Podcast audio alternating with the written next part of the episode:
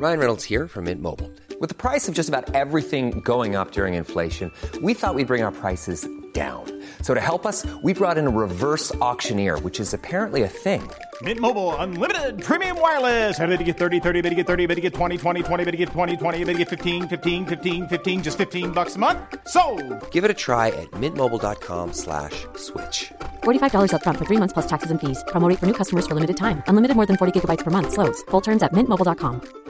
I'm Sandra, and I'm just the professional your small business was looking for. But you didn't hire me because you didn't use LinkedIn jobs. LinkedIn has professionals you can't find anywhere else, including those who aren't actively looking for a new job but might be open to the perfect role, like me. In a given month, over 70% of LinkedIn users don't visit other leading job sites. So if you're not looking on LinkedIn, you'll miss out on great candidates like Sandra. Start hiring professionals like a professional. Post your free job on linkedin.com/people slash people today. Nice. Yeah. What you're hearing are the sounds of people everywhere putting on Bombas socks, underwear, and t-shirts made from absurdly soft materials that feel like plush clouds. Yeah, that plush. And the best part? For every item you purchase, Bombas donates another to someone facing homelessness. Bombas. Big comfort for everyone. Go to bombas.com slash ACAST and use code ACAST for 20% off your first purchase. That's bombas.com slash ACAST. Code ACAST.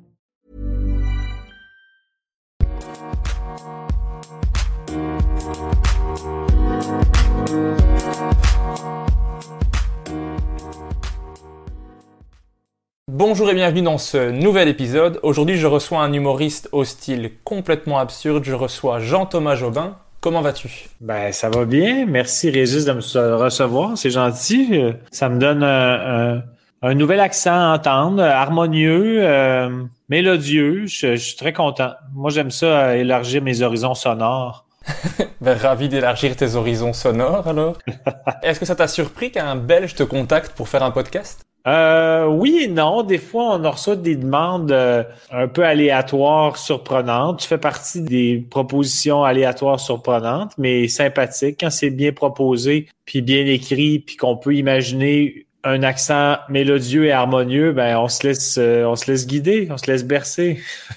Je vais mettre ça en avant maintenant dans le podcast, mon accent harmonieux. euh, apparemment, ça plaît au Québec. Il faudrait que ça soit toujours dans ton pitch de vente. Ça va, ça va être juste ça. Au pire, ça peut être, euh, tu peux rajouter une citation de moi. Jean-Thomas a dit que j'avais un accent harmonieux et mélodieux, donc vous n'avez pas le choix d'accepter. Ok, ça sera la nouvelle description du podcast. Parfait.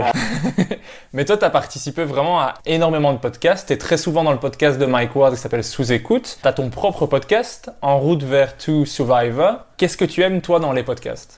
J'aime le côté sans filtre où je peux être totalement moi-même sans, sans me, me dire ah ça je peux pas dire ça ça ça va mal paraître si je dis ça Euh, j'aime le côté abandon je suis pas dans un personnage je veux juste être moi je me donne pas une pression d'être drôle je veux juste être moi puis s'il y a des moments plates je vais les assumer, ce sera de ma faute. Puis c'est pas grave parce que dans un podcast où il y a beaucoup d'impro, c'est fait de façon très organique. Fait que s'il y a des moments plates, c'est juste normal parce que la vie c'est souvent très ennuyant. Donc euh, il faut assumer que parfois on a des moments où on est un peu plus ennuyant ou des fois c'est juste intéressant, ça se veut pas drôle toujours. Donc pour moi c'est des conversations qui sont croquées sur le vif. Puis je me dis, euh, tu sais évidemment je je veux que ce soit le plus intéressant possible, mais peu importe la manière. Ça veut pas dire que je suis intéressant toujours, mais on dirait que je me mets pas de pression. C'est le côté pas de pression que j'aime, puis le côté dégagé, puis ça m'a beaucoup aidé. Les podcasts m'ont beaucoup aidé à me donner une certaine confiance, pas nécessairement à qui je suis, mais de, de Ta capacité à rebondir peut-être aussi oui, ben euh, une partie en, en improvisation, effectivement, ça, ça, ça m'aide, mais aussi à me dégager de mon personnage de scène qui était en début de carrière très stoïque, sans émotion, un peu froid, très cartésien, cérébral. Je le suis encore, mais les podcasts ont permis de montrer une facette de moi un peu plus dégagée, plus sourire en coin, où on comprend que je suis conscient que mon personnage de scène il est fou, puis que moi, je c'est comme si je me servais de mon personnage de scène comme un pantin. Donc, on dirait que les gens comprennent un peu plus la démarche de l'aspect scénique ou de l'aspect créatif quand ils voient l'humoriste mis à nu parce que il donne un peu plus les clés aux gens pour comprendre qui il est, pourquoi il fait l'humour qu'il fait. Donc, euh, je dirais que c'est ça. J'aime le côté euh, vraiment dégagé et mis à nu. Puis je me laisse vraiment aller à ça. Puis je raconte des affaires que j'assume, des fois qui sont très étranges, mais que j'assume. Je reste quand même en contrôle un peu. Il y a des affaires que je, que si j'ai pas envie de raconter, je le raconte pas. Mais il y a des affaires que je fais comme OK, ça, je raconte ça. Puis les gens le recevront comme ils le recevront, puis je l'assume à partir du moment où je l'ai dit, ça m'appartient plus. Pour moi, tu es vraiment un bon invité de podcast dans ceux que j'ai euh, que j'ai entendus. Je vais voir dans le mien, mais euh, dans, dans sous-écoute, en tout cas, à chaque fois que tu es dedans, on sait qu'on va, on sait qu'on va bien rire. Euh. Mais après, j'ai l'impression que Mike a, a, vraiment un talent pour te faire dire tout ce que t'as pas spécialement envie de dire au départ, enfin que t'avais pas prévu de dire en tout cas. Possiblement que le, notre grande amitié fait en sorte que j'ai un laisser-aller peut-être plus intense qu'avec quelqu'un d'autre. Puis il y a aussi que lui est au courant de choses que pas grand monde euh, sont au courant. Donc, ça fait en sorte qu'avec un peu de, boisson, il se dit Ah ben on, va y faire cracher le morceau là-dessus. Mais c'est correct. Moi, je me, prête au jeu, puis comme c'est un bon ami, puis j'adore ça, participer à sous-écoute. J'adore participer à des podcasts de tout genre en général. Récemment, je me suis dit Est-ce que j'en fais trop? Est-ce que je me répète? Mais on dirait que je fais comme bon ben à un moment donné si les gens sont trop tannés de m'entendre peut-être qu'ils vont me le dire. Mais j'essaie de pas trop me répéter mais en vieillissant j'oublie ce que j'ai raconté. Fait qu'il y a sûrement des trucs qui se dédoublent parfois. Je m'en excuse je m'en excuse à la à l'univers web pour mes redites. Pour préparer l'épisode généralement j'écoute tous les podcasts, mais là j'ai été un petit peu euh, dépassé par les événements. Il y en avait un petit peu trop. Il y en a un peu trop. Mais j'ai pas eu des informations trop doublons, donc moi à chaque fois c'était intéressant. Enfin, tous les sous-écoutes, je les avais déjà écoutés de base, mais je les ai réécoutés pour faire l'épisode, pour avoir des infos. Euh, j'ai des longues journées. C'est bien correct. Au moins, tu, fais ta recherche de façon exhaustive, c'est bien. Tu as aussi ton, ton propre podcast à toi. Est-ce que tu peux expliquer un peu à ceux qui ne l'auraient pas encore écouté qu'est-ce qu'il en est? J'en ai deux. Il y en a un qui est un petit peu plus euh, créatif euh, en solitaire, qui s'appelle Inspiré, qui est comme ma méditation guidée. Je sais pas si on peut appeler ça un podcast. Peut-être pas vraiment. C'est juste que comme je le mets sur les mêmes plateformes que je mets mon en route vers tout Survivor, on peut peut-être dire que c'est quand même une forme de balado. En tout cas, c'est, c'est humoristique et c'est audio. Donc, euh, mais je vais commencer par en route vers tout Survivor. La prémisse de ça, c'est encore avec Mike, qui est comme mon prof d'anglais. Et la prémisse est réelle, c'est-à-dire que j'aimerais faire l'émission Survivor. J'ai déjà envoyé mes vidéos d'audition parce que ça fait pas longtemps que les Canadiens sont éligibles comme je pense qu'un truc qui pourrait être une faille pour moi, c'est euh, la fluidité de mon anglais, du tac au tac. Je suis pas mal bilingue dans ma compréhension, mais dans ma pratique, je suis pas très fluide, c'est pas très intégré. Donc, le but pour moi de faire ce podcast-là, même s'il y a le mot Survivor dedans, on parle très peu de Survivor ou quand ça l'est, c'est assez accessoire. C'est vraiment déconner, rire, mais de façon pratique quand même améliorer mon anglais m'a donné l'occasion de le pratiquer. Pour ça, ça, ça joint l'utile à l'agréable. Puis je pense que les gens, un podcast qui est peut-être un peu plus niche, là, mais il y a quand même, je dirais, un 30, 40 000 personnes qui l'écoutent par épisode. Donc, c'est, c'est quand même euh, intéressant pour moi. J'ai bien du fun à faire ça. Euh, puis je me rends compte que mon anglais a progressé au fil des épisodes. Après ça, il y a eu une pause à cause de la pandémie. On en a pas fait. Là, on est dans une deuxième pause à cause de la pandémie. Puis quand on a recommencé après la première trêve, je me suis rendu compte que l'air d'aller, je l'avais perdu. T'avais pas envie d'en faire à distance, peut-être? Ben, pour l'instant, j'ai commis ça sur pause euh, pour deux raisons. Un, parce que j'étais en plein déménagement, j'avais beaucoup d'affaires à régler, fait que je me disais bon ben, euh, je vais me donner le temps de, bien m'installer à, mon nouvel endroit. Mais c'est aussi que c'est un podcast que la, la présence du public est vraiment importante. Il y a des sous-écoutes, il y en a eu, euh, on le fait chacun chez soi, mais, mais souvent, il y a trois personnes. Là, c'est juste moi puis Mike. Souvent, on fait des impros. La réaction du public nous nourrit beaucoup, tandis que là, si on fait des impros, juste moi puis Mike, probablement que moi, je vais rire de toutes les niaiseries de Mike, mais il y a quelque chose qui est un peu, on aurait l'air d'un peu deux cinglés encore plus qu'on a l'air déjà. Tu sais, bon, je pourrais faire mes devoirs parce que je fais des devoirs d'anglais là-dedans. Ça, je pourrais toujours le faire. Mais j'ai l'intention de recommencer. C'est juste que là, je trouvais que c'est un show qui se prête mieux en personne. Donc, euh, j'ai pris une pause pour ça, mais j'ai vraiment du fun à faire ça. Il y a quand même 20 épisodes. Euh, puis, euh, inspiré, j'ai ma méditation guidée Il y a cinq épisodes d'environ 20 minutes. Fait que c'est qu'à peu près une heure et demie de, méditation guidée qui peut donner mal à la tête ou endormir, c'est ça. J'ai eu bien du fun à faire ça aussi. Euh, j'ai eu des bien bons commentaires. Après cinq, je trouvais que je dis OK, je peux, je peux cesser un peu pour l'instant. Pas parce que j'étais tanné, mais c'est aussi que je voulais comme mettre ça gratuit pour tout le monde, mais moi, je passais beaucoup d'heures, puis celui qui fait la musique passait beaucoup d'heures aussi, puis on faisait ça bénévolement. Moi, oui, mais lui, je voulais le payer, fait que je finissais par être déficitaire. J'aurais pu faire payer le monde, mais je voulais mettre ça gratuit. Donc, je trouvais qu'après cinq épisodes, on avait compris un peu l'idée. Je vais sûrement refaire d'autres, mais je voulais commencer par en faire cinq.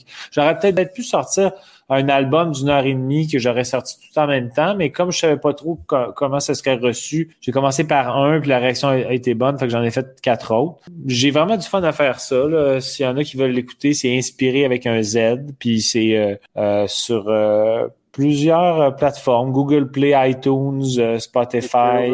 Euh, c'est sur YouTube aussi, effectivement. Je pense que c'est bien de les écouter en ordre parce qu'il y a comme une petite histoire en background. Mais ouais, qu'est-ce que tu allais dire? J'ai trouvé ça vraiment bon. Ça m'a fait super rire. Le, début, je ne je savais pas à quoi m'attendre. Et il y a, y a, la première vanne qui arrive et j'ai éclaté de rire parce que je m'y attendais pas. J'écoute ça et au début, je me dis, bah, en fait, il va faire des, une vidéo de méditation. Ok, on va écouter un petit peu.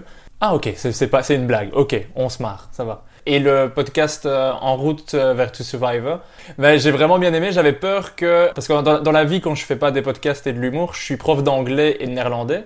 J'avais peur que le niveau d'anglais m'embête, que ça soit genre j'ai l'impression d'être au travail, mais en fait non, tu, tu te débrouilles super bien. En plus, t'arrives à faire des blagues en anglais, t'es super à l'aise, moi je trouve. Ou c'est parce que t'es avec Mike, je sais pas, mais je trouve que la, complicité ressort et vous êtes super drôle, enfin, en anglais, euh, en français. Ben j'ai l'impression quand je fais mes devoirs, puis que là je prends le temps d'écrire, là point de vue écriture humoristique en anglais, c'est un super bon exercice pour moi parce que un, ben je veux que les textes soient drôles, puis je veux qu'ils soit bien écrit d'un point de vue euh, anglais correct. Donc là, je prends plus mon temps, puis j'ai plus le temps de. Ben, si j'ai une hésitation, je peux googler, mais on dirait que quand c'est de la spontanéité, là, je pense que ça va de mieux en mieux, mais je trouve que les, les premiers épisodes, c'est un peu plus laborieux. Je cherche les mots, où j'ai un doute sur un mot. Puis je me suis fait beaucoup dire, puis je pense que tu pourras peut-être attester, mais c'est que j'ai tendance à réfléchir en français et traduire sur le fly, traduire sur le volet. Puis comme j'ai un bon vocabulaire en français, j'ai tendance à chercher des termes précis parce qu'en français, j'ai un vocabulaire qui peut être pointilleux. Donc j'ai tendance à chercher l'équivalent en anglais. Et là, souvent, c'est peut-être plus dur parce que le mot il est un peu plus niché. Donc là, ça freine mon élan dans ma, ma répartie, mais bon, ça va venir, j'imagine. Bah ouais, mais moi je trouve que tu te débrouillais vachement bien. Moi je me suis dit, pour être suffisamment à l'aise pour faire des blagues dans une autre langue, c'est déjà un, bon niveau. Franchement, j'étais impressionné, personnellement. C'est gentil, c'est venant de toi qui connais ça. Mais je trouve ça vraiment drôle en plus, donc je le conseille à tout le monde. Allez écouter ça. Puis avec Mike, moi je trouve qu'il y a une telle complicité que, enfin, moi ça me fait rire dès le départ. Euh, c'est vraiment bon. Puis toi, par curiosité, tu as euh, visiblement, tu connais beaucoup les humoristes québécois, mais tu as abouti, euh, c'est-tu via sous-écoute que tu t'es mis à t'intéresser à plusieurs humoristes québécois parce que tu apprenais à les connaître là, puis là, tu voulais découvrir quel matériel ils faisaient ou ça s'est fait dans un autre ordre? Ben en fait, ce qui est marrant, c'est que j'en ai, j'en ai discuté avec euh, Stéphane Fallu, j'ai fait un podcast avec lui. Mais en fait, je suis tombé sur une vidéo YouTube de lui à Juste pour rire. OK. J'ai vraiment beaucoup ri. Et alors je me suis dit c'est quoi juste pour rire? Je connais pas parce que chez nous c'est pas c'est pas spécialement connu. Et donc j'ai je me suis dit je vais aller voir juste pour rire. J'ai écouté toutes les vidéos. Je suis tombé sur euh, le restaurant avec toi par exemple. Ok. ton, ton numéro du restaurant. Après, j'ai écouté l'épisode de Stéphane Fallu où il était avec euh, Mike dans le premier sous-écoute. Après, c'était parti. Je suis tombé en amour avec les, les humoristes québécois, le style, et c'est maintenant mes humoristes préférés euh, de loin. Plus tu es habitué, plus tu saisis les référents aussi parce que oui. il y a des référents qui sont nommés souvent, donc parfois bon, des artistes québécois que tu ignorais peut-être l'existence, mais à force d'en entendre parler, tu peux googler, voir bon, de qui on parle quand on parle de telle personne. Fait que tu finis par comprendre un peu plus. Il y a des blagues qui sont pour initier que tu peux comprendre davantage parce que tu en as écouté beaucoup. Il y avait, il y a juste quand ça parle un peu plus politique, j'ai un peu de mal parce que là, j'ai pas, il, me manque trop de référents. Mais par exemple, si on faisait une blague sur euh, les pubs de Martin Matt, je savais de quoi on parlait et ça me faisait rire parce que j'avais le référent direct. Je comprends. Par contre, j'avais personne à qui parler de ça parce que bah, YouTube c'était le début à ce moment-là. Il y avait personne qui regardait des humoristes québécois et c'est pas encore ce qui est le plus populaire. D'ailleurs, c'est dans le podcast beaucoup me disent que c'est ce qu'ils aiment bien parce qu'ils découvrent des humoristes québécois qu'ils connaissaient pas. Et pour moi, ce sont des gens que j'adore mais qu'ils connaissent pas. Donc je suis tout emballé de dire que je fais un podcast avec euh, Stéphane Fallu, mais tout le monde me regarde en mode ben je sais pas qui c'est. Ça va être sympa, on va voir. Bon, ça va peut-être faire, ça va sûrement faire le même effet avec moi. On verra. Et j'espère qu'il y aura des, des Québécois qui découvriront peut-être des artistes euh, français ou, ou belges ou suisses. euh. Moi. Absolument. Ben, l'échange, euh, l'échange est intéressant. Il y a, il y a beaucoup d'artistes français, belges, européens qui, qui méritent d'être connus, pas juste chez eux, mais ailleurs. Surtout que la différence d'accent est pas si forte. Je trouve qu'une fois qu'on s'habitue un petit peu, euh, il y a vraiment moyen de tout comprendre. Je crois que les seuls avec qui j'ai un peu de mal encore, c'est les Denis Drolet, pour arriver à, comprendre au niveau de l'accent. Et après, il y a le sens derrière, puisqu'en plus c'est absurde, donc euh, pour la compréhension, c'est pas c'est pas évident toujours. Déjà, quand t'es limité avec le, le- les mots et l'accent, c'est compliqué pour euh, tout comprendre. Ben, Denis parle beaucoup joual, qui parle beaucoup en, en- un langage volontairement moins bien parlé. Souvent, ça fait partie du per- de leur personnage de parler un peu plus bas niveau. C'est comme si le niveau, le niveau d'éducation de leur personnage et non des, des gars, parce que les gars dans la vie sont, sont bien éduqués et tout ça. Mais donc, ça, ça fait en sorte que le joual, j'imagine que ça peut être plus dur à comprendre là, pour, pour des gens qui sont moins initiés à cette façon de parler-là. là. Mais comme les Denis de relais à sous-écoute, c'est probablement les deux, euh, c'est les deux, c'est deux icônes à sous-écoute. là. C'est Oui. comme tu as dû voir dans les commentaires, puis tout ça, c'est, c'est quand ils font des épisodes ensemble, c'est. Puis moi, on a fait l'école de l'humour ensemble, donc moi, je suis bien biaisé sur les, les Denis, mais je comprends très bien ce que tu veux dire que pour toi, ça doit être plus dur à comprendre d'entrée de jeu. Faut encore que je pratique euh, plus. Faut, faut que je vienne au Canada à un moment donné. Ben ouais, pas le choix. Et en ce moment, toi, maintenant, tu as une heure de nouveau contenu qui va probablement être dans ton quatrième spectacle. Est-ce que tu as pu le tester un petit peu quand les scènes ont repris tout ça? Euh, je dirais que je l'ai, plus testé avant. J'ai rendu, je dirais peut-être plus à 45-50 minutes, puis un, un 15 minutes qui était intéressant, mais qui était pas finalisé. Là. Donc, j'étais à peu près rendu à une heure. Donc, au début, à la mi-mars, c'est là que je me disais que j'étais rendu. Là, euh, j'avoue que j'ai j'ai très peu fait de scène là, depuis. J'ai fait peut-être quatre spectacles depuis au moment où c'est devenu re- redevenu accessible. J'ai fait peut-être quatre cinq spectacles, ça a refermé. J'ai plus ou moins fait des shows virtuels. J'en ai fait, mais en mode euh, plus euh, animation, formule un peu podcast. Des, des animations de, de shows corpo avec Arnaud Soli, avec Mike. Puis ça, j'ai vraiment du fun à faire ça. Mais là, je suis comme un peu plus me sens plus en mode improvisation podcast qu'en mode je fais des blagues, je fais du stand-up, puis les gens m'écoutent, puis ils rient. Virtuellement, moi, je suis pas à l'aise avec cette formule-là, point de vue stand-up, faire, faire de l'humour seulement.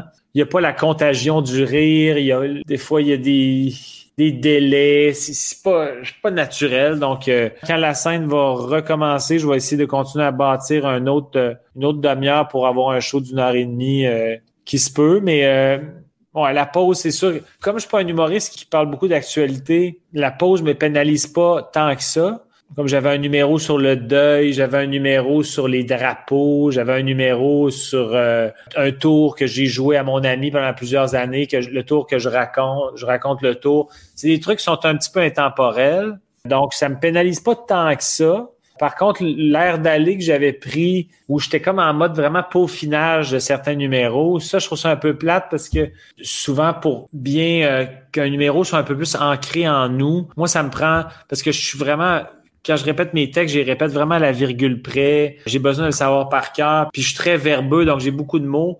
Donc, plus, plus je peux faire des shows de façon rapprochée, c'est comme si ça rajoutait des, des couches d'impression, de mémoire puis qui me rentrait encore plus dans la tête, puis que tu peux peaufiner certaines affaires ou comprendre, ou faire tes pauses, ou accélérer, ou ralentir. Puis là, je peux pas le faire. Fait que ça, ça va être...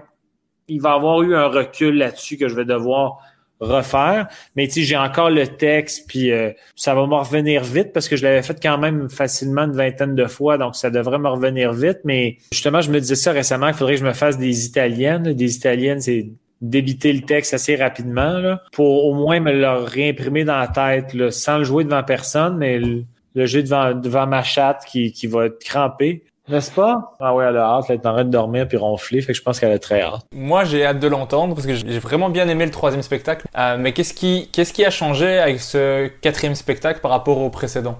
Euh, ben, en fait, je dirais que mon troisième spectacle à prendre à semer, dont on va reparler plus tard, c'est le show que, que j'ai préféré pour une raison.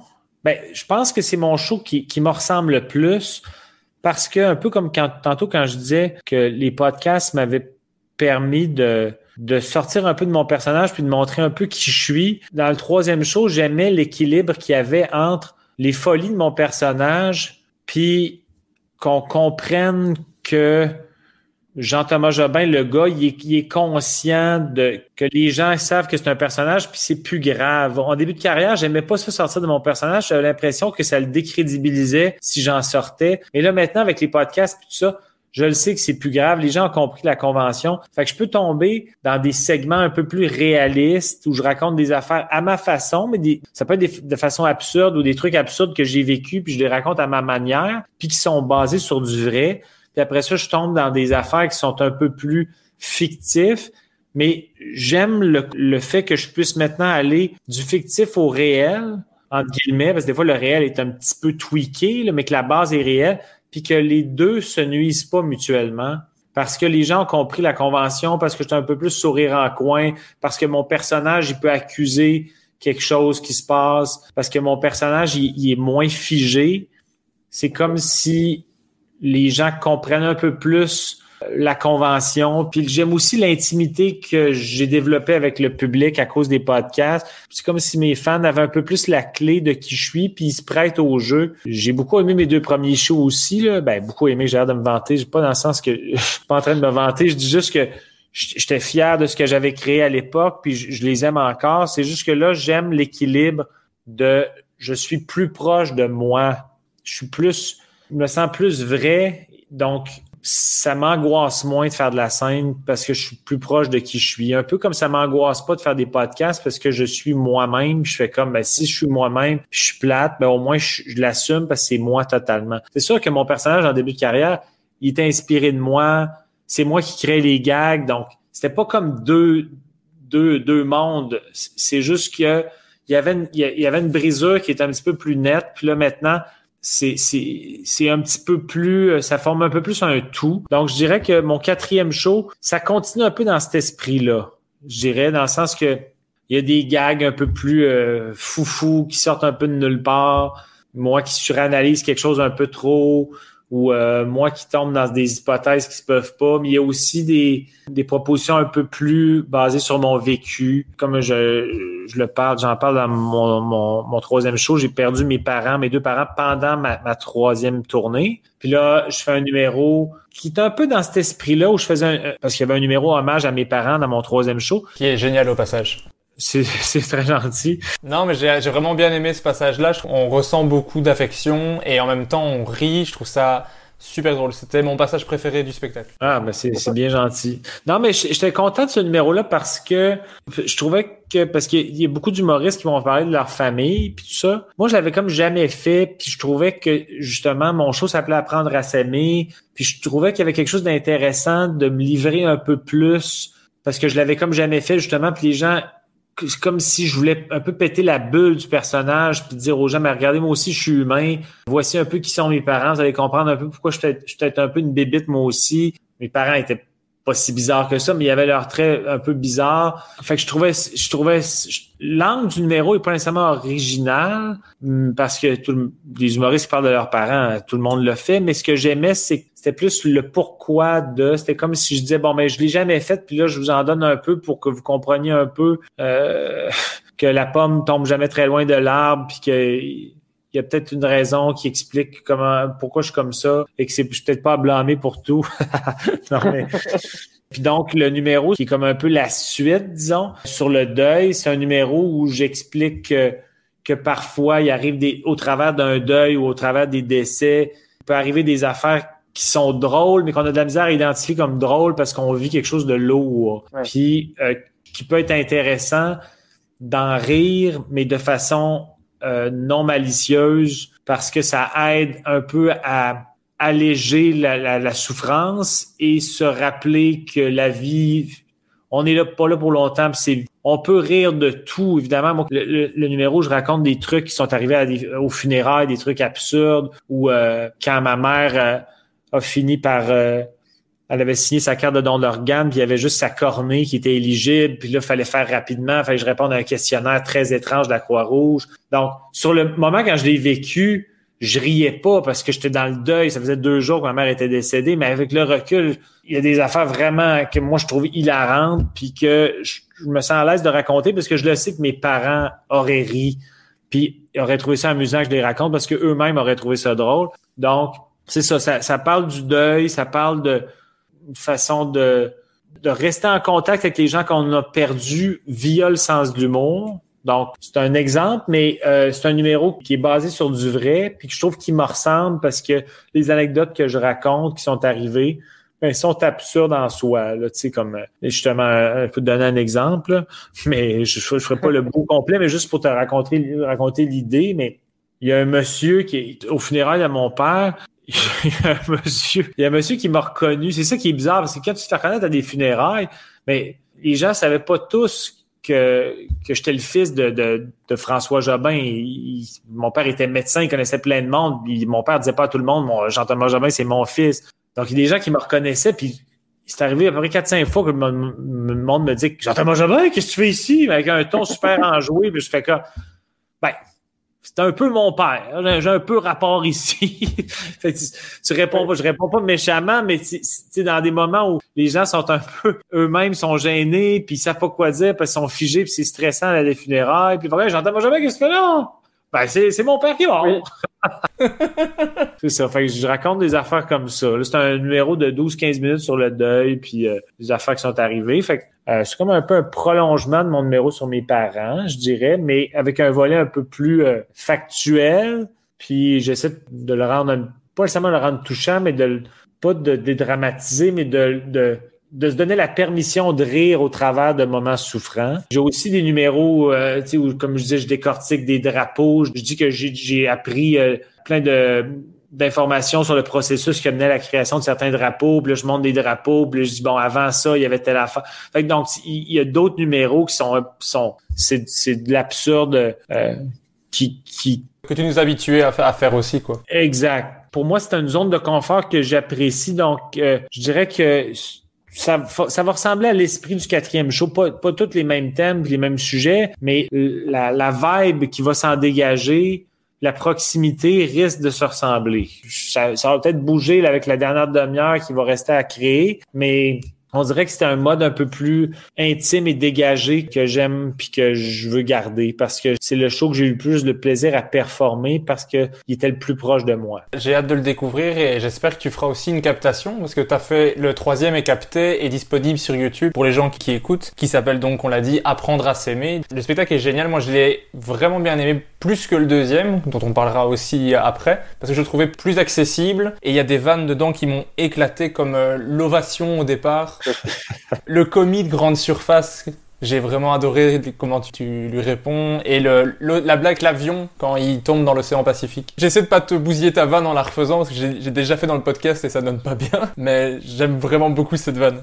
C'est le moment où je dis que je vais aller faire, que si un jour je suis dans un écrasement d'avion, je vais aller faire un du stand-up pour divertir le monde pendant leur dernière, euh, leur dernière seconde. Je me rappelle pas du gag, fait que je, je m'en rappelle, mais on dirait que là, je, je, vais le rater si je le fais, fait que ce sera aux gens de, de le découvrir en allant le voir. Mais oui, je pense que c'est mon, c'est mon show le plus accessible des trois. Les deux autres spectacles, je les ai pas mis, euh, puisqu'ils étaient en DVD, euh, je les ai pas mis sur YouTube parce que ben c'est pas que je veux pas. Il y a des gens des fois qui, qui le font, puis mais c'est pas moi qui l'enlève, c'est parce que mon troisième show c'est moi qui le produit, donc je pouvais prendre mes décisions. Mais les deux premiers c'est pas moi qui le produisais, c'est pas moi qui ai produit la captation. Donc eux autres, vu qu'il y a des DVD à vendre, s'il est gratuit pour tout le monde, ils en vendent moins, fait qu'ils font bloquer la, la publication sur YouTube quand quelqu'un le met. Je peux comprendre l'idée, mais comme ça ici, c'est moi qui le produisais, donc c'est moi qui ai produit la captation. Au début, je l'avais mis sur Vimeo pour 5 euh, dollars en location, 9 dollars en achat. Puis quand je suis rentré dans mes frais, là, je l'ai mis gratuit pour tout le monde. Mes frais de la captation. J'avais déjà dit, même quand je l'avais mis sur Vimeo, j'avais déjà annoncé aux gens, je vous avertis, il va être gratuit pour tout le monde, éventuellement. Donc, soyez pas fâchés. C'est juste pour m'encourager si ça vous tente. Puis c'était pas, c'était pas cher non plus. Puis il y en a aussi qui sont contents de l'avoir, ceux qui sont un peu plus collectionneurs. Ben, pour 9 piastres, ils pouvaient l'avoir sur leur ordi pour, pour toujours. Donc, euh, puis il est encore disponible sur Vimeo.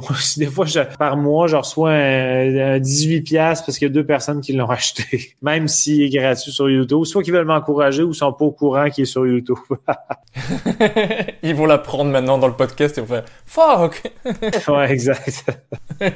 je pense qu'on est revenu un petit peu sur ton actualité, ce que tu as fait euh, récemment, mais dans le podcast, moi, ce que j'aime bien, c'est remonter le temps et savoir un peu comment tu étais quand tu étais petit, toi, à Sainte-Foy, dans la région de Québec. Est-ce que tu étais déjà un petit comique? Non, j'étais, j'étais pas un petit comique. Euh, ben, en fait, euh, je l'étais, mais seulement pour mes amis proches, je dirais. Mon petit noyau de trois, quatre amis. Mais sinon, j'étais quelqu'un de très timide. À l'école, j'étais pas le bouffon de classe. J'étais plus le petit gars dans la lune qui, s'imagine euh, à la Coupe Stanley jouer au hockey dans un match important. Puis je pensais pas à faire de l'humour. Donc non, j'étais pas un bouffon de classe mais mes amis proches, proches, ils, pouvaient, ils pouvaient me trouver drôle, oui. J'étais pas prédestiné nécessairement à faire de l'humour. Si, mettons, euh, mes anciens collègues de classe ou camarades du primaire euh, me voient à TV, c'est sûr qu'ils sont comme...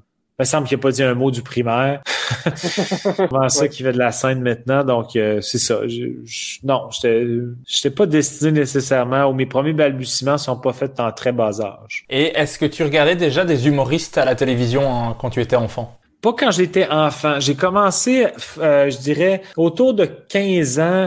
Ça s'est fait par le biais, c'est vraiment euh, ce bout-là dans mon troisième show, quand je raconte euh, je vais donner un spoiler, mais c'est pas même grave, que j'ai eu la piqûre euh, pour l'humour absurde à cause de Marc Labrèche. C'est vrai, ça. J'ai, j'écoutais des chroniques à l'émission Beau et Chaud, qui est une émission qui date, là, ça fait plusieurs années, mais qui était une émission assez populaire au Québec où Marc Labrèche faisait des chroniques. Ces chroniques me faisaient pleurer de rire. Ben, dans mon show, je disais que ça m'avait donné la piqûre, puis que je voulais tester mon humour sur mes parents puis ma sœur au déjeuner. Fait que j'avais préparé un déjeuner absurde où je faisais un peu n'importe quoi. Fait que bon, le numéro, évidemment, ça, c'est pas vrai. Je m'excuse de, de, briser ta magie si tu pensais que j'avais lancé des toasts dans des, euh, des lustres. Ah. non, j'y croyais quand même pas. J'ai pas fait ça. Mais par contre, c'est vrai que c'est Marc Labrèche qui m'a donné la piqûre pour faire de l'humour absurde. Donc, j'ai commencé à consommer de l'humour un peu plus à partir de ce moment-là. J'ai découvert le sitcom Seinfeld, euh, les Monty Python, des vieux films de Woody Allen. Ouais, je dirais que c'est ça que j'ai je me suis mis à consommer davantage. Puis c'était des c'était tous des trucs dans les eaux de l'absurde ou du surréaliste ou Seinfeld son sa facette stand-up est pas réputée comme étant absurde, il est un peu plus euh, observation, décortique le quotidien ou va voir un détail de la vie puis va le va le mettre sur la loupe là, sous la loupe pardon. Mais euh, son sitcom par contre est plus absurde, il joue plus avec le vide de la vie puis plus les saisons euh, évoluent, plus c'est plus c'est absurde selon moi. Donc ça, ça, ça, ça, correspondait vraiment à, mes cordes humoristiques. Le premier épisode que j'ai écouté de Seinfeld, je suis bien tombé, mais c'est un épisode où Seinfeld il est, dans un souper puis il fait un froid parce qu'il se met à dire qu'il déteste tous les gens qui ont eu des poneys quand il était jeune. Puis là, il y a comme une, une vieille madame qui connaît pas, qui, qui se met à dire I had a pony, it was my life. It was my whole life was my pony. En tout cas, puis là, il se sent super mal. Puis la madame a meurt. Là, il s'en va à ses funérailles parce que c'est comme quelqu'un d'une famille distante. Puis là, à ses funérailles, tout le monde parle du fait ah elle et son poney. Puis là, il se sent mal parce qu'il a l'impression que c'est lui qui l'a tué parce qu'il l'a blessé quand il a parlé de son poney. En tout cas, fait qu'on dirait que c'était comme ça avait été écrit pour moi. Au moment où je l'ai écouté, je suis tombé là-dessus par hasard. C'était comme si j'avais un coup de foudre, un peu comme j'en avais eu pour Marc Labrèche. J'ai eu un coup de foudre pour le sitcom Seinfeld. Puis là, j'ai écouté la semaine suivante parce que là, à ce moment-là, c'était comme en direct. Puis là, après ça, j'ai jamais décroché de cette émission-là. J'écoute des épisodes euh, aujourd'hui que je connais par cœur. Je pourrais faire le script euh, des répliques une après l'autre, mais c'est comme pour moi, comme du comfort food, une bonne soupe que, que notre mère nous fait. Ben moi, c'est, je suis juste bien. Je regarde ça puis je suis bien. Même si je, je ris moins évidemment, mais je souris quand même parce que c'est comme dans une doudou un peu. Moi, j'ai ça avec la série Friends. Ouais, ben Friends aussi, c'est très bien. J'ai écouté Friends ça, j'en ai binge-watché un peu quelques saisons que j'avais pas tout vu, mais euh, il y, a des affaires qui me font vraiment beaucoup rire aussi. J'ai un petit peu euh, une, euh, un peu, pas d'amertume, mais euh, je trouve que le, personnage qui était le plus drôle il est devenu un peu le moins drôle au fil du temps. Ça, c'est, je trouve que c'est mon bémol par rapport au scénariste quand le personnage de Chandler, il, était plus drôle quand il était célibataire puis qu'il habitait avec Joey. Quand il est tombé en couple avec Monica, il perd un peu de sa saveur assassine que j'aimais, mais bon. T'as le droit de pas être d'accord, là. Mais c'est juste que je suis tellement pas objectif sur cette série. Je comprends. Tu dis qu'il y a un bémol sur la série, mon cerveau fait non. Il n'y a pas de bémol. Mais tu es d'accord que Chandler, son personnage, il devient un peu plus mononcle, alors qu'en début, dans les premières saisons, c'est comme le plus, plus, le plus rapide, le plus, euh, le plus ironique, le plus euh, sarcastique. Sarcastique. Puis là, il devient un petit peu plus pantouflard quand il met à sortir avec Monica. Il est aussi plus attachant, je trouve, et plus, un peu plus réaliste comme personnage aussi parfois. Et moi, je sais pas, je te dis, je, moi, c'est mon préféré dans les six. Non, je l'aime, je l'aime du de la 1 à la 10. Ben, moi aussi, c'est mon préféré dans les 6, sauf qu'ils sont... Vers la fin, tu vois, le personnage qui me fait le plus rire, c'est Ross, parce qu'il devient tellement... On dirait que c'est lui qui est comme qui est comme perdu, euh, il fait tout le temps des gaffes, il se met les pieds dans les plats. C'est comme si le personnage de Chandler avait été remplacé par le personnage de Ross vers la fin. En tout cas, c'est mon opinion, mais ça reste très bon. là. J'ai plus accroché à Seinfeld, mais c'est vraiment Friends, c'est vraiment très bien fait aussi. Mais c'est un, manquement en ma culture. Seinfeld, je connais que euh, la facette stand-up. Je connais pas la série. Il faut que je rattrape ça. Tu m'as donné envie parce que tu m'as fait rire avec ton histoire de poney. Ah ouais, non, c'est bien bon. Mais, mais, si je fais juste avertir ou pour les gens qui, si jamais ils se lancent dans l'écoute, là, il y a neuf saisons. Les deux premières saisons, c'est pas nécessairement, ça donne pas nécessairement une, bonne idée de ce que ça va être. C'est un, ça s'est pas trouvé les deux premières saisons. Vers la fin de la deux un peu plus, mais à partir de la 3, la 4, ça prend son envol, puis ça, ça décolle. Mais les deux premières saisons, là, ça, ça a peut-être un peu moins bien vieilli. Là. Fait, mais ils sont, sont, le fun à réécouter, mais si on veut accrocher, ça peut être une idée de commencer par la 3. OK.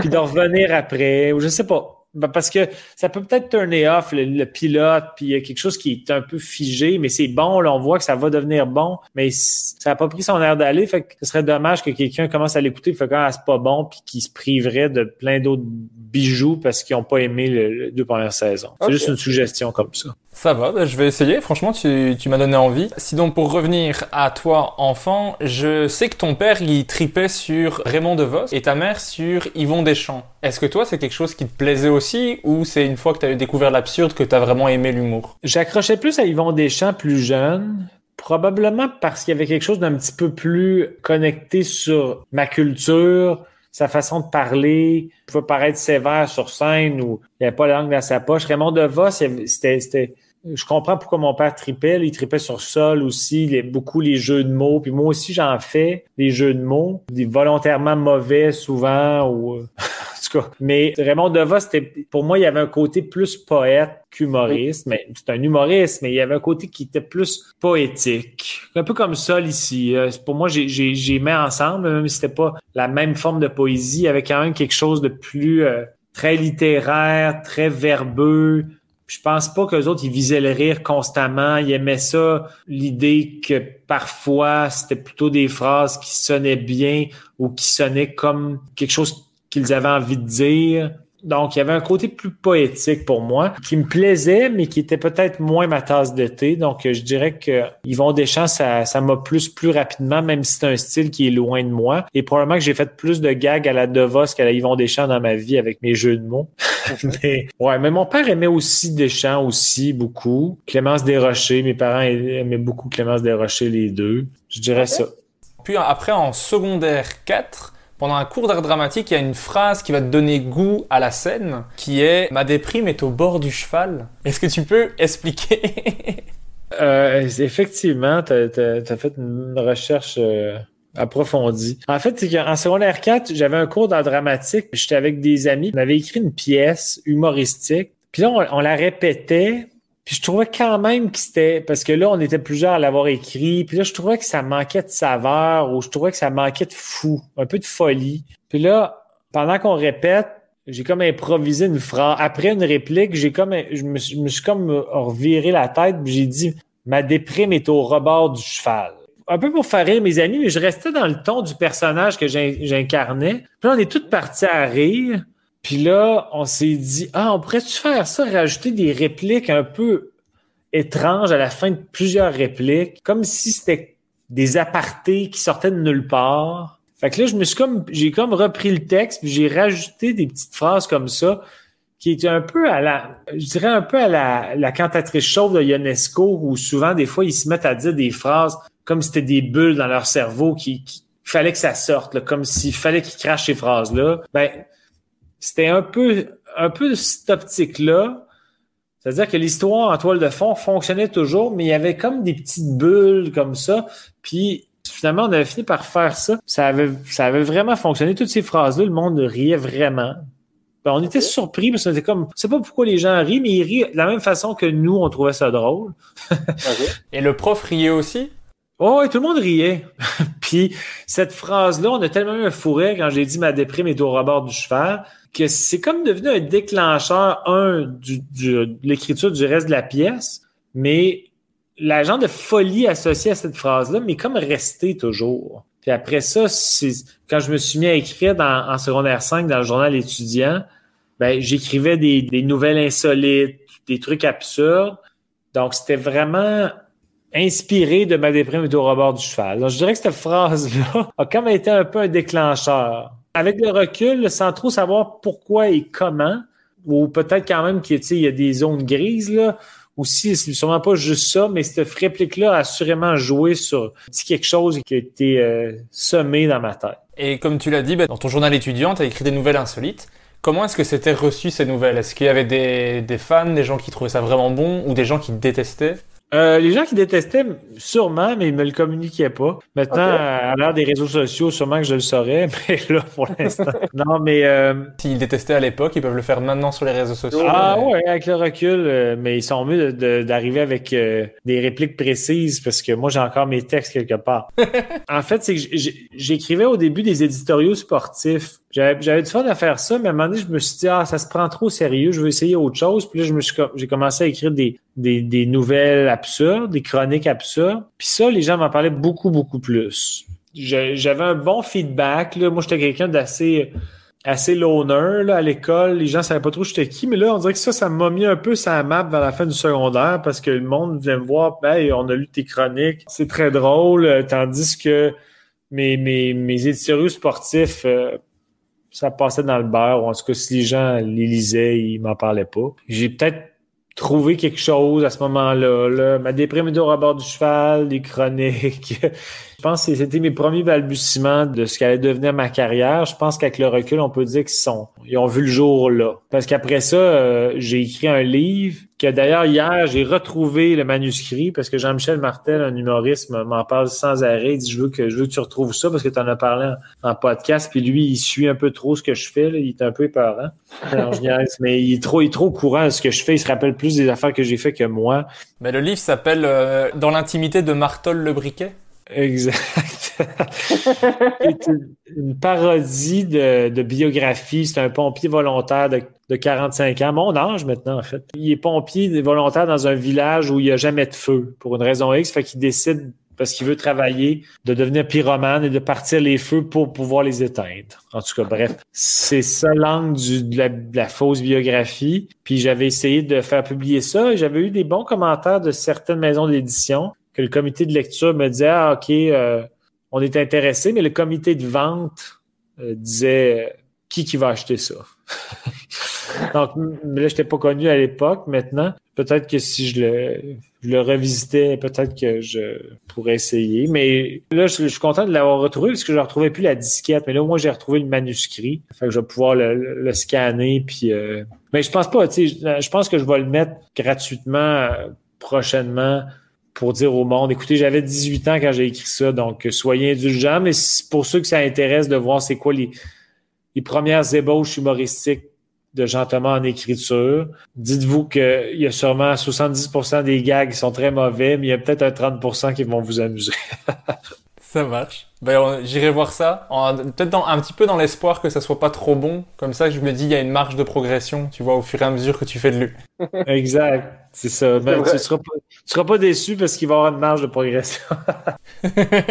Tu as aussi fait une formation en lettres et langues et ensuite des cours de radio-télé. Pourquoi tu as suivi ces formations-là euh, en particulier? Ben, lettres et langues, c'est parce que j'ai toujours aimé les langues, puis que je savais pas trop où je voulais aller au cégep. Cégep, c'est euh, une école de formation qui suit le secondaire ici au Québec.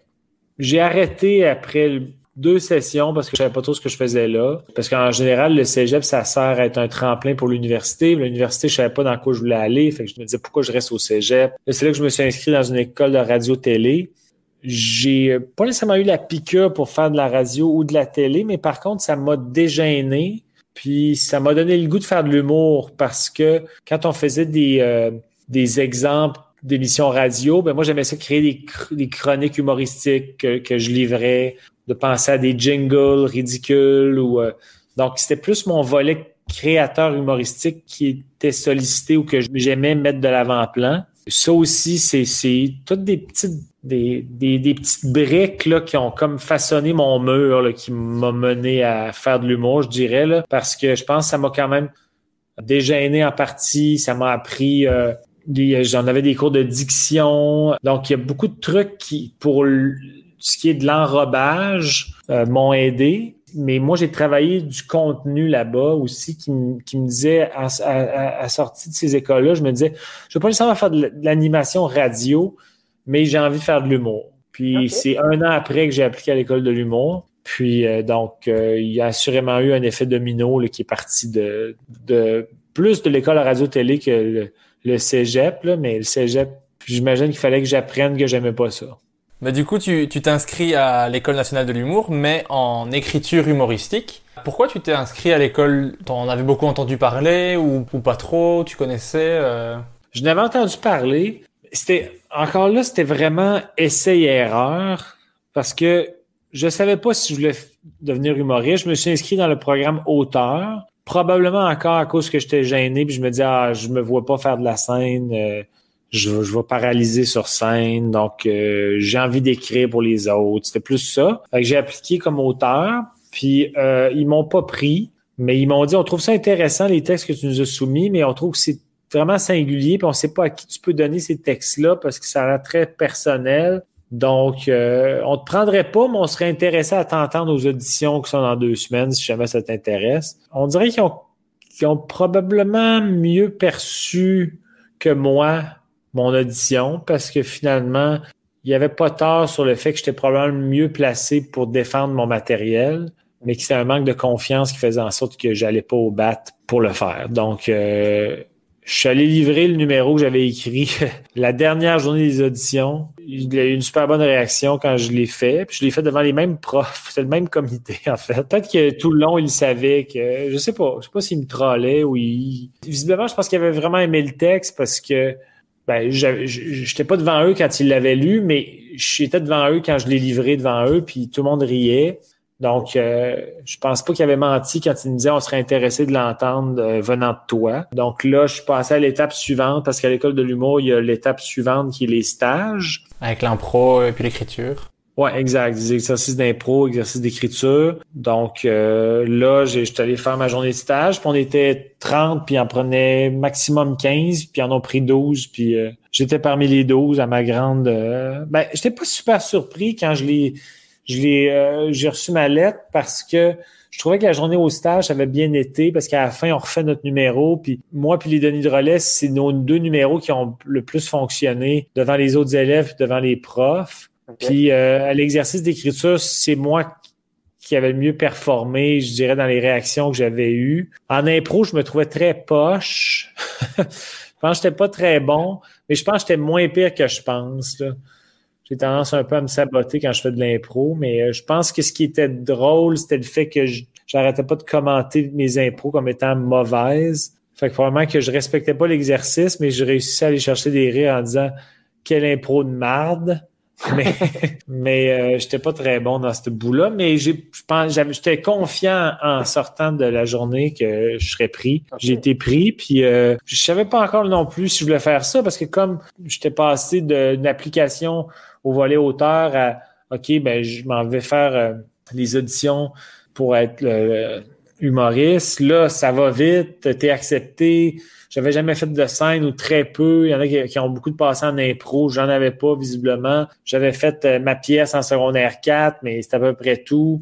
Fait qu'on peut pas dire que j'étais comme une, une bête de scène, loin de là. Mais moi, je suis impressionné parce que j'ai fait, fait de la scène, j'ai fait de l'impro et je suis terrorisé à faire le, les auditions pour l'école. Parce que j'envisage depuis longtemps de les faire, mais je suis terrorisé à le faire, tu vois. Tu veux les faire au Québec? Ouais. Ah, c'est cool. Je, dis ça depuis 2012, hein, donc euh, c'est pas vraiment un projet, un projet fini. Il faut le faire parce qu'on rajeunit pas, hein. Mais ouais, du coup, moi, je suis impressionné parce que t'avais jamais fait de scène. Toi, tu voulais écrire. Tout d'un coup, on te dit, euh, bah, fais-le devant nous. Ça te fait tellement stressant. Est-ce que tu t'étais décidé directement que tu allais le faire ou il t'a fallu les deux semaines, la veille au soir, de te dire, euh, bon, j'y vais? Euh, j'ai, en fait, quand ils m'ont, euh, ils m'ont l'ont offert, j'ai répondu le lendemain, d'accord, je, je, vais, je vais y aller parce que j'avais la journée d'après pour dire, ben là, c'est la journée finale pour dire si on veut faire les auditions. Fait que je pense que j'ai été j'ai dit oui la dernière journée, puis j'ai été le dernier à présenter son numéro. C'est sûr que je comptais les dodos avant parce que j'avais pas hâte, puis j'étais terrorisé. Euh, je me rappelle les minutes avant de faire mon numéro, là, je tournais autour de l'école, puis je me disais j'y vais pas. Euh, pourquoi je fais ça Je veux pas y aller. Je vais m'humilier. Euh. puis finalement, j'ai, je suis allé, puis j'ai pas regretté, mais j'étais terrorisé complètement. Mais en même temps mon père dans la vie m'a toujours dit que c'est dans nos erreurs qu'on apprend le plus, puis le pire qu'on peut se faire dire, c'est non. Effectivement, si je m'étais fait dire non, je serais pas mort. Donc, Régis, si tu te fais dire non, tu seras pas mort. Il y, a, aussi le fait de changer de pays. Enfin, tout ça, c'est plein de, discussions. je, comprends qu'il y, a beaucoup d'enjeux. On va rester sur toi, euh, c'est plus, plus intéressant, je crois. En tout cas, au niveau de la carrière de l'humour, c'est clair. Euh... Mais donc, tu es sélectionné euh, pour euh, l'École nationale de l'humour. Comment tu as vécu toute ton expérience à l'École nationale de l'humour? J'ai beaucoup aimé ça. J'ai trouvé ça très formateur. Euh, et ce que, ce que j'ai aimé, c'est le cadre que ça m'a donné parce que je pense pas qu'on apprenne à être drôle. Je pense qu'être drôle, on l'est ou on l'est pas. Ceci dit, c'est du travail de l'humour, mais c'est probablement du perfectionnement d'une base de drôle, mais ça donne un cadre par contre, ça donne des objectifs. On, on écrit un numéro qu'on vient présenter chaque vendredi, tu sais que tu vas le présenter devant des gens, donc il y a comme un contexte qui favorise le travail et la création parce que tu sais que tu veux pas t'humilier chaque vendredi, donc tu essaies de trouver quelque chose de drôle, tu, tu, tu le peaufines, tu apprends le texte, tu vas le livrer. Tandis que si tu n'as pas d'objectif pour écrire à chaque semaine, c'est un peu plus vide, c'est un peu plus dans le, dans le, dans le vide ou c'est un peu plus vague ce que tu fais, tandis que là, tu sais que à chaque fin de session, tu vas présenter un, numéro devant un public, un show qui va être monté. Euh, donc, il y a trois shows. Maintenant, c'est rendu deux ans. Moi, à l'époque, c'était un an, l'école de l'humour, douze mois en fait. Donc, tout ça, c'était un cadre de travail que ça donne. Tu as des profs qui travaillent dans le milieu, qui t'encadrent, qui donnent des pistes, ils sont là pour te peut-être à trouver des solutions quand il y a des problèmes. Euh, donc euh, j'ai beaucoup aimé euh, j'ai pas j'ai beaucoup aimé tout en fait là. Évidemment il y a des, moments qu'on aime moins puis c'est normal mais je pense que pour moi qui avait très peu d'expérience, c'était parfait parce que ça m'a donné de l'expérience là-bas. Là, j'ai fait de la scène puis ça me donnait comme un gros laboratoire, en fait, avant d'aller sur scène. Parce que maintenant, au Québec, il y a une tonne de, d'open mic, euh, des, euh, des soirées d'humour, mais à mon époque, il y en avait peut-être trois ou quatre. Puis mon humour dans les bars à cette époque-là, c'était pas. C'était cérébral, les gens voulaient entendre parler de sexe, puis moi j'arrivais avec qu'est-ce qu'un restaurant?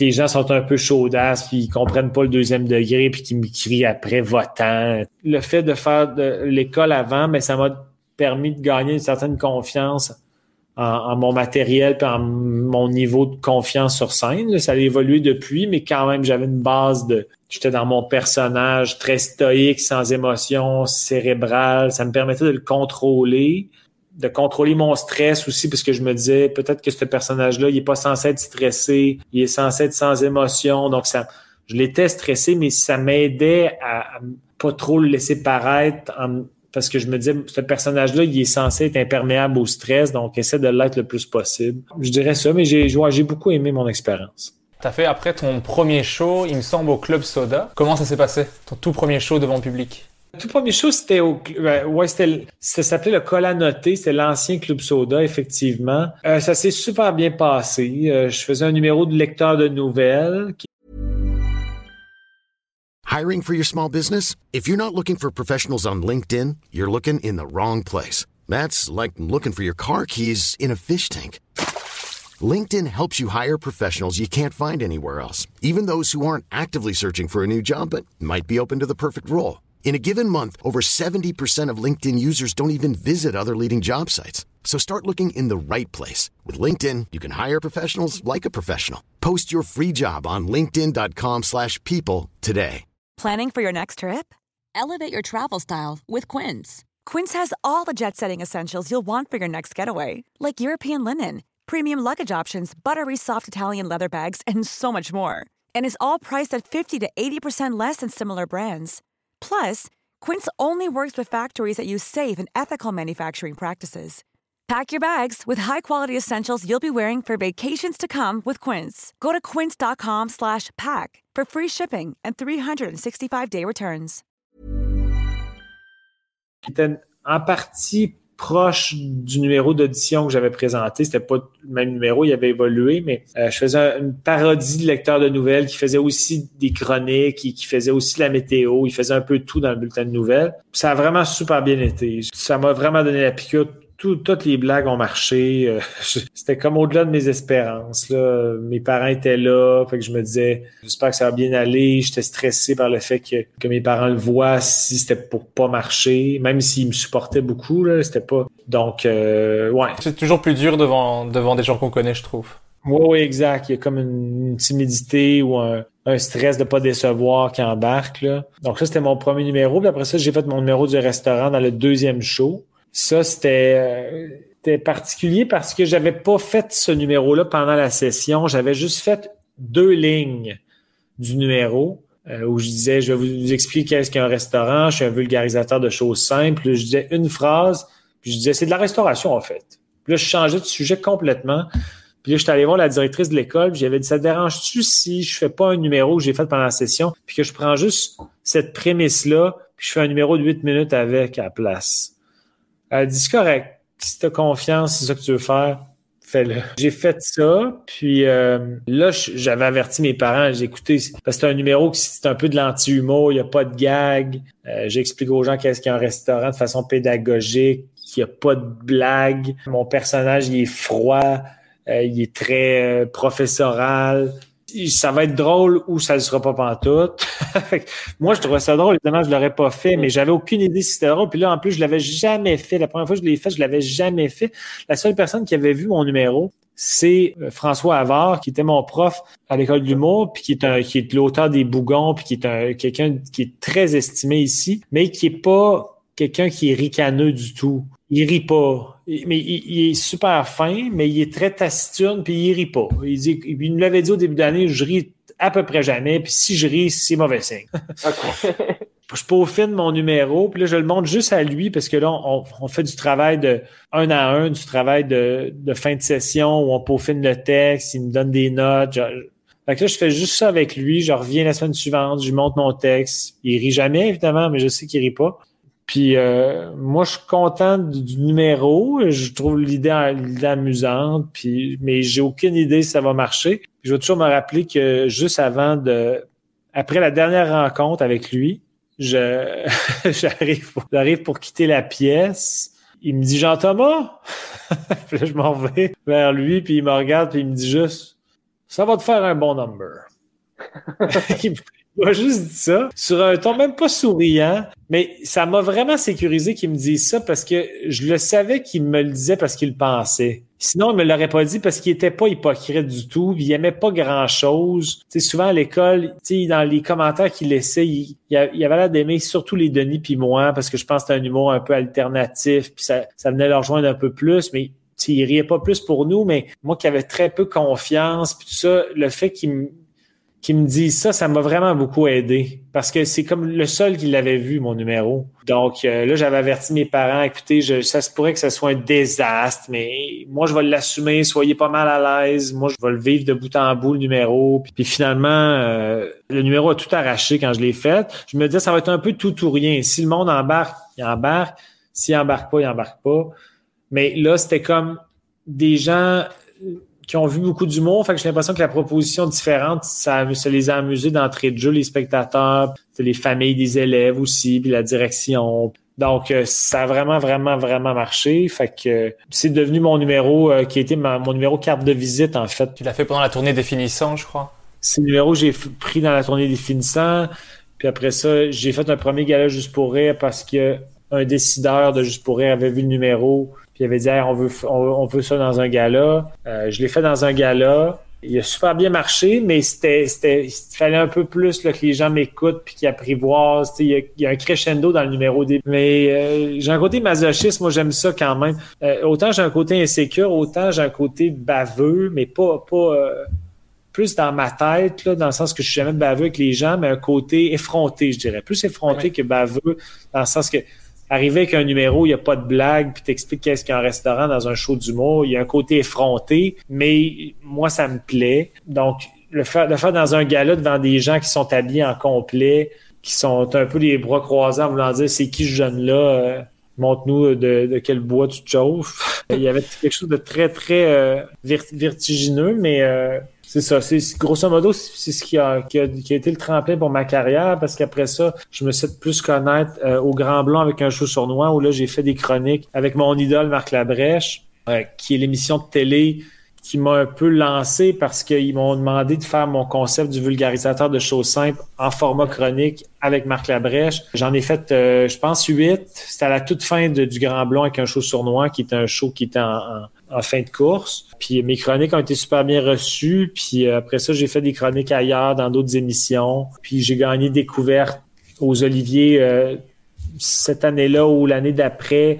Récemment, j'ai fait la préface d'un livre. Puis que je, parlais que des fois, prendre des risques dans la vie peuvent engendrer des bénéfices insoupçonnés. Ben moi, mon numéro de qu'est-ce qu'il y a un restaurant, c'était un numéro vraiment risqué, mais c'est un risque qui a eu des énormes bénéfices parce qu'on peut. Je dis pas que je serais, je serais pas parvenu autrement, on sait pas. J'ose croire que oui, mais je pense que j'ai eu un terrain plus facile à cause d'un gros risque que j'ai pris dans un sens. Ben, ce qui pour moi est un gros risque parce que j'arrivais quand même sur scène avec pas de blague. Là. Donc de ce côté-là était risqué, mais c'est un numéro qui avait un angle intéressant et rafraîchissant. Je parle je dis ça bien humblement. Là. Brag. Je brag en Mais je, suis tout à fait d'accord avec toi parce que moi je, suis quelqu'un qui consomme vraiment énormément d'humour et de stand-up de partout. Et c'est un, un, de mes numéros préférés à date parce que euh, c'est juste différent de ce que tu as l'habitude de voir et c'est complètement à part. Le, la vidéo est toujours sur YouTube si vous voulez aller voir, mais moi ce numéro me fait mourir de rire et à chaque fois que quelqu'un aime l'humour absurde, je lui conseille toujours de regarder ce sketch, mais je le vends à mon avis très mal ah, euh, parce que le principe à expliquer, c'est quelqu'un qui explique un restaurant et les gens me regardent toujours avec des grands yeux, mais euh, je trouve ce, ce sketch génial, mais je sais pas s'il y a des gens qui ont été l'écouter après que je leur ai conseillé. Mais j'adore, j'adore ce numéro. Et t'en, en avais refait un autre avec le, barbecue, que j'avais adoré aussi. Oui, le barbecue aussi, il m'avait demandé de reprendre le concept du vulgarisateur. J'avais expliqué qu'est-ce qu'un barbecue. À un moment donné, je me suis éloigné de ce personnage-là, mais euh, ben, merci pour tes gentils mots, j'apprécie. Mais euh, ceux, ceux que tu as envoyé, euh, envoyé voir la vidéo, c'est tous eux qui ont mis les thumbs down. Fait que. Peut-être. c'est de ta faute. Non, non, mais. Ouais, donc c'est ça. Donc, euh, ce, que, ce que je voulais dire, juste pour conclure là-dessus, c'est que je pense que ça s'applique dans n'importe quelle forme de métier ou des fois des décisions de vie qu'on a une hésitation, mais des fois prendre un risque peut apporter des bénéfices qui, changent une vie dans un sens. Puis si ça marche pas, on se retrousse les manches puis on essaye autre chose ou on, modifie quelque chose puis on le fait différemment. Mais moi, j'ai probablement que que je, je suis euh, à cause de mon expérience vécue, je suis je suis pro risque, mais euh, je pense quand même que c'est important des fois de sortir d'une zone ou de, de se mettre en danger dans la vie. Puis j'essaie quand même de le faire encore dans ma carrière parfois, de me mettre en danger, euh, justement pour me garder un peu sur un pied d'alerte, alerte, puis pas trop être dans ses pantoufles, parce que je pense que quand on est trop dans ses pantoufles, créativement, on peut devenir paresseux un peu. Puis quand on devient paresseux, on, on surprend moins. Je pense qu'il faut surprendre soi-même en premier, parce qu'on est, on est notre premier public. Fait que si on,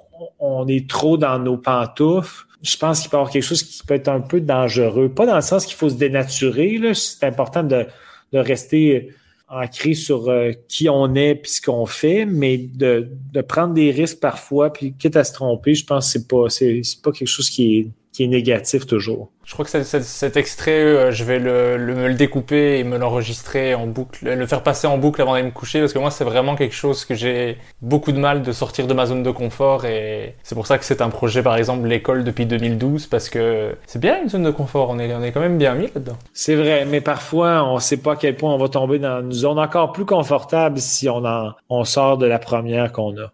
Mais tu, tu l'as dit, grâce, à, grâce au risque que tu as pris avec ce numéro euh, que je conseille à tout le monde, tu as été pris comme chroniqueur pour Marc Labrèche. C'était comment de faire euh, des chroniques devant quelqu'un qui est ton idole, quoi? Non, c'était incroyable. C'est, ça reste à ce jour un de mes plus beaux moments en carrière. La première chronique que j'ai fait, là, je me rappelle que la veille, je me pinçais, je me disais, ça se peut comme pas. Je vais faire des chroniques avec Marc demain. Euh. la première chronique a bien été, fait que j'en ai fait d'autres. Puis là, là, on dirait que la première, j'étais tellement angoissé que je pense que j'en ai pas profité, mais les autres fois d'après, j'en profitais de plus en plus. Puis je me disais, saisis le moment, t'es avec Marc. Euh, puis plus tard, il y a trois ans, j'ai refait d'autres chroniques avec lui à Info Sexe et Mensonges, puis j'étais vraiment content d'en refaire d'autres. Marc, c'est quelqu'un de d'incroyable. J'essaie de l'avoir à sous-écoute. Il dit qu'il va le faire, mais j'ai de la misère. Ah oui. Il est très, très occupé, mais euh, je pense que c'est la personne la plus réclamée de l'histoire de sous-écoute. on va finir par l'avoir. Si on a eu Yvon Deschamps, ben je dis on, c'est le podcast à, à Mike, là, mais si Yvon Deschamps est allé, euh, j'imagine que Marc va venir un jour. Jean-René est venu aussi, Jean-René qui est son ami, puis c'est moi qui, qui a fait euh, avec lui. Euh, on a encore espoir qu'il le fasse un jour, mais Marc, pour moi, c'est ça. C'était incroyable de faire ça. Puis il y avait quelque chose en plus de. On avait comme une super bonne chimie dans ces chroniques-là. Les chroniques, à chaque fois, je les mets sur YouTube le producteur les enlève. Ça, ça, me, je trouve ça triste parce que je comprends même pas. Il y a même pas de DVD à vendre. Je comprends même pas c'est quoi, pourquoi ils sont enlevés. Mais ah, je, vais, je vais essayer de les remettre éventuellement puis espérer qu'ils soient là euh, un petit bout de temps pour que les gens puissent les voir parce que je trouve que c'est des, des, archives euh, vraiment précieuses pour moi. J'aimerais ça que ça soit en ligne. Mais c'est ça, c'était des moments magiques. Pouvoir faire ça devant son idole, c'est quand même, euh, c'est quand même quelque chose. Ah ouais, vraiment. Et la même année, je pense, tu es venu jouer en France T'es venu jouer au Festival de l'humour de Cavaillon en Provence. Exact. Comment ça a été pris par le public français, ton humour? Ben, tu vois, c'était exactement comme quand je faisais euh, quand je faisais ma tournée avec mon numéro du restaurant à ma, sortie de l'école. C'était souvent en région, mon numéro était moins bien reçu qu'en dans les grands centres, parce que les grands centres, je pense que les gens avaient un peu plus vu d'humour, puis ils comprenaient un peu plus le deuxième degré, euh, l'ironie de de qu'est-ce qu'il y un restaurant. Puis là, la directrice de l'école de l'humour, elle m'avait mis à la fin du spectacle parce qu'elle disait, ah, Jean-Thomas, il va tout arracher en France avec ce numéro-là. Puis c'était pas, pas du tout le cas. Les gens me regardaient, puis j'étais censé faire, on faisait cinq soirs. J'ai pas fait mon restaurant, je l'ai fait juste deux soirs sur cinq. Premier soir, je finissais le show. Après le spectacle, je suis allé voir Louise, j'ai dit, Louise, la directrice, j'ai dit, ben là, je pense visiblement, il faut pas que tu me fasses finir le show, là. Tu peux pas finir le show là-dessus, C'est, un, grand silence. Deuxième soir, ça a été un peu mieux, mais troisième soir, j'ai fait mon numéro du lecteur de nouvelles, qui a mieux été. Puis là, j'ai fait euh, les, trois autres choses, j'ai fait mon, mon, lecteur de nouvelles. Je pense que le l'angle du numéro est. En fait, il y a quelqu'un qui m'a dit comme hypothèse, ouais, mais les Français, on s'explique tout ici, c'est normal. C'est comme si le personnage était peut-être pas si dépaysant pour eux. OK. Mais peut-être aussi, mais, mais aussi, il y a eu des, des gens du festival à Cavaillon qui m'ont dit, mais tu feras un tabac à Paris avec ça. Un tabac, mais ici, ça, ils comprennent pas. Mais attends, là, j'étais comme, j'avais l'impression de revivre ce que j'avais vécu au Québec, quand le monde me disait, ben, ça marche pas à Alma, mais tu vas faire un tabac à Montréal. je le savais déjà qu'à Montréal, mon numéro marchait, mais quand j'allais en région, mais là, c'était comme si le trajet inverse, le monde me disait, ah, mais à Cavaillon, ça marche pas, mais à Paris, tu vas faire un tabac. Je l'ai jamais fait à Paris, je sais pas. Mais est-ce que c'est quelque chose qui te tente de venir jouer en Europe? Euh, Peut-être, mais on dirait que j'ai commencé à faire de l'humour en anglais, puis c'est plus le faire de l'humour en anglais qui m'intéresse. En Europe ou aux États-Unis, mais on dirait qu'il y, a quelque chose. Tant qu'à m'expatrier, on dirait que je, je, je préfère faire l'exercice de d'écrire en anglais. C'est comme un terrain, terrain de jeu humoristique vierge pour moi. Je trouve ça plus intéressant. L'exercice que je trouve un peu laborieux, c'est trouver des référents locaux quand des références qui sont drôles au Québec, trouver des référents locaux. Mais comme moi, je ne vis pas là, je, peux, j'ai de la misère. Tu je peux demander des avis, mais comme moi, je suis imprégné de ma culture québécoise, je le sais, le niveau d'absurdité que je veux trouver dans un référent parce que je connais pas mal toutes les couches. Mais quand tu connais pas la culture, trouver l'équivalent qui est la bonne couche, la bonne strate, c'est pas évident parce que tu peux te faire demander, ben, trouve-moi un, comédien qui est qui est reconnu, qui est pas quelqu'un de dont on se moque, qui a une bonne crédibilité, mais qui est juste étrange à, name dropper dans un contexte précis parce que l'image soudaine qui est évoquée et qui sort de nulle part. on dirait que moi, je le sais au Québec parce que je, les vois, comme je disais, je vois les couches, je vois les. Mais en France, si je dis à quelqu'un, peux-tu nommer l'équivalent, ils vont me dire quelqu'un, les autres sont de bonne foi, mais, mais peut-être qu'ils sont. C'est pas du tout le référent absurde que je cherche. C'est ça qui est difficile. Puis moi, j'ai beaucoup de référents dans mon humour. Donc là, c'est un exercice qui, ça, ça. Tu sais, mon numéro du restaurant, il n'y a pas de référent. Donc, ça, j'avais pas de travail à faire, ni d'accent, parce que je parlais avec un français international.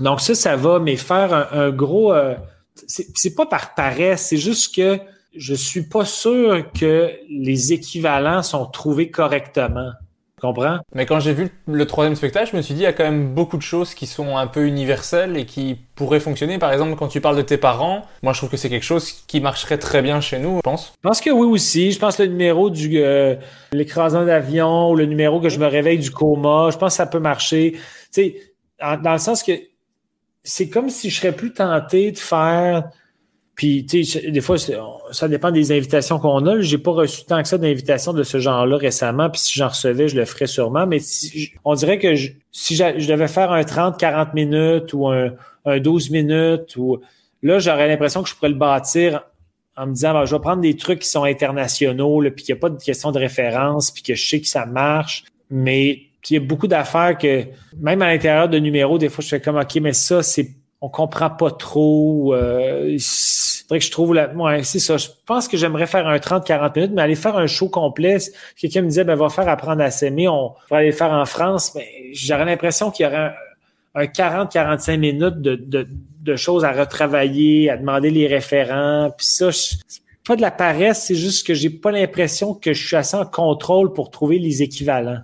Ça tente plus d'essayer de le faire en anglais, de faire quelque chose de nouveau alors? Oui, parce qu'en anglais, quand je fais l'exercice, je suis dans des références à la base internationale, de toute façon, parce que c'est les mêmes références que moi j'ai. Donc, je suis jamais dans le local. Je fais déjà l'exercice comme si j'étais un non-initié moi-même. Je vais pas dans des trucs niches volontairement, puis mon, mon style, il se ressemble, mais il y a un petit côté différent, un petit peu plus stand-up. On dirait qu'il y a quelque chose de plus stimulant pour moi. Là. Tu sais, quand je faisais mon podcast en, route vers Survivor, le moment donné, j'ai intégré les, devoirs, mais avant ça, je faisais, puis c'était pas capté, mais c'était à l'endroit où on les tourne, je faisais du stand-up en anglais, un genre de 10-15 minutes pour justement tester du matériel, puis en même temps, ça faisait partie du concept du show. Puis ça marchait super bien, fait que j'ai fini par accumuler un genre de 40-45 minutes de matériel qui va être à retravailler, mais euh, je on dirait que le marché européen euh, m'intéresserait plus d'un volet d'un point de vue anglophone. Peut-être que si on m'invite, euh, toi, tu pourrais sortir tes connexions puis me faire inviter en Belgique. J'ai jamais joué. Euh. Oui, j'ai plein de connexions. Je peux t'inviter où tu veux. je te sens connecté là. Tout à fait. Il y a des scènes en anglais aussi. Hein. Ça existe? Non, mais tu je jouerais aussi en France en Belgique. Euh, euh, je, jouerais aussi en français en France, en Belgique, mais peut-être pas des heures et demie. Là. j'aimerais mieux être un invité dans un gala ou être le headline d'un gala, faire un 30-40 minutes. Mais une heure et demie, là, on dirait que ça m'apparaît trop de travail. Là. Ben, c'est trop de travail que je suis pas en contrôle, en fait. Mais ben, ça marche. Je vais essayer de, t'inviter sur un festival grâce à toutes mes connexions euh, dans le milieu. Parfait. J'attends avec impatience. Ça marche. Et en 2004, tu animes ton premier gala aux côtés de Maxime Martin au Grand Rire Bleu de Québec. Est-ce que c'était le fun de travailler avec Maxime Martin qui a un style complètement différent, beaucoup plus euh, premier degré, euh, plus euh, terre à terre, je vais dire? J'avais adoré ce mélange des deux avec le, le numéro d'ouverture qui m'avait fait beaucoup rire. Le parachute. Oui. Euh, oui, j'ai vraiment eu beaucoup de plaisir à faire ça. Euh, avec Maxime, on avait une belle chimie. Euh, il a accepté, euh, il s'est plié un peu à mes façons de travailler parce que moi, je suis bien, euh, j'aime beaucoup ça écrire mes textes. Donc, j'y suggérais, dérange-tu, c'est moi qui écris, puis après ça, c'est toi qui rajoute ton input, puis rajoute une couche. Parce que j'avais l'impression que ça allait plus me ressembler, puis que j'allais être plus à l'aise pour écrire pour lui que lui pour moi, puis qu'après ça, il se réapproprie ses phrases. C'est ça qu'on a fait, puis ça a super bien été. C'était super plaisant à faire. Là. Je suis vraiment content de l'avoir fait. On a animé deux galas, les deux fois, on a eu du plaisir. Puis c'est stressant d'animer des galas, par contre. Ça vient avec une charge de stress. On dirait de faire des numéros qui sont plus ou moins rodés. Ben maintenant, on peut plus roder qu'avant, mais avant ça, roder pour des, des animations de galas, c'était difficile. Euh, donc, c'était des numéros qui sont inédit et plus ou moins testé. C'était stressant, mais ça a bien été. Euh, je suis vraiment content d'avoir fait. J'ai jamais animé de gala seul, moi d'ailleurs. J'ai animé des, ben, des galas d'humour, genre juste pour rire, puis au, à Québec, j'ai jamais animé euh, des galas télé seul. J'ai animé des galas, le gala absurde à juste pour rire pendant le cadre du festival, mais c'était pas des shows télé seul. Ma seule animation, c'est avec Maxime Martin les deux fois. Moi, j'avais trouvé ça bon, mais j'ai vu que le numéro d'ouverture qui est disponible sur YouTube, mais je trouvais que les, le mélange des deux humours faisait qu'il y en a, que ça faisait un, vraiment un bon mélange. On voyait les deux styles, les deux humours et qui se combinaient plus que euh, s'affrontaient, je veux dire. Plus que s'affrontaient. Ouais, ouais, non, mais je suis d'accord, c'est une bonne, euh, c'est une bonne analyse. Moi, c'est ça, c'est la bonne analyse, le bon accent et les, les, les contacts dans le milieu. Moi, c'est mes trois forces. Ah, il fallait que je te parle aujourd'hui pour ces trois raisons-là. de, de 2005 à 2008, tu tournes avec ton premier one-man show que lui, je, je n'ai pas vu. De quoi parlait le premier spectacle? Euh, Je pourrais t'envoyer le DVD, peut-être. Oh oui je vais demander à mon agente euh, qui t'envoie mon DVD ou je sais pas trop si, si effectivement il n'est pas disponible sur. Mon premier show, c'était vraiment euh, la mise en abîme de mon personnage, le personnage très cérébral euh, qui décortique tout le temps, donc un peu basé sur le vulgarisateur, mais qui s'appelait pas le vulgarisateur. C'était Jean-Thomas Jobin avec ses traits de, de gars qui fait des parenthèses qui finissent plus, puis de puis il y avait des numéros très éclatés, des numéros avec des, jouets avec des bonhommes, euh, des bonhommes bobolettes d'hockey qui se parlaient de façon trop polie en jouant au hockey. Il y avait un numéro où je décortiquais les expressions québécoises. Il y avait un numéro où je parlais de sexe. Puis c'était comme ça, je pense qu'il est sur YouTube aussi. C'est un numéro. Où Ah, le numéro du macho? Le macho, hein, exact. Il est super bon, j'adore. Ben ça, c'est un, un, un, numéro qui était dans mon spectacle parce que c'était comme... Ben, dans, en gala, la réaction à ça, elle est pas bonne là, parce que je pense que les gens étaient trop déstabilisés, mais avec mon public, à moi, mes fans, ce numéro-là, il marchait super fort parce que effectivement, en début de carrière, je parlais jamais de sexe, puis j'avais l'air de tout sauf d'un macho. Fait que c'était comme du contre-emploi, puis c'était un numéro qui était vers la fin, fin du show. Donc les gens voyais bien que ça contrastait énormément, puis que soudainement je dise des phrases très crues avec un ton de macho. Donc ça, ça, ça marchait vraiment beaucoup. Il y avait aussi le sketch du revendicateur, non?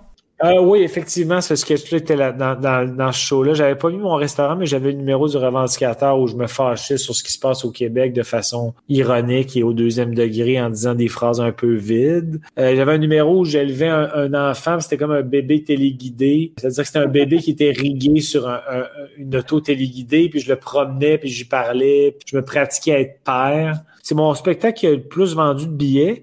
Là, maintenant, avec mon, mon show qui est sur YouTube, qui est rendu à, à 100, 120 000 vues, euh, c'est probablement mon show qui était le plus vu maintenant, mais euh, en termes de vente de billets, c'est mon premier show qui en a vendu le plus, autour de 75 000 billets, puis euh, peut-être 25 000 DVD vendus.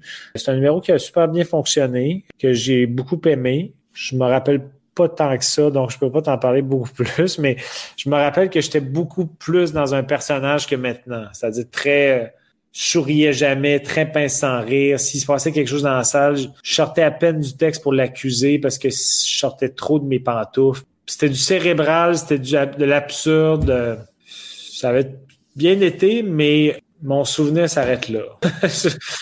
Je vais essayer de demander à, mon agente, on s'en reparlera, que mon agente qu'elle t'envoie un DVD. Ah, ben ça serait super. Merci. Comme ça, j'aurais tout vu.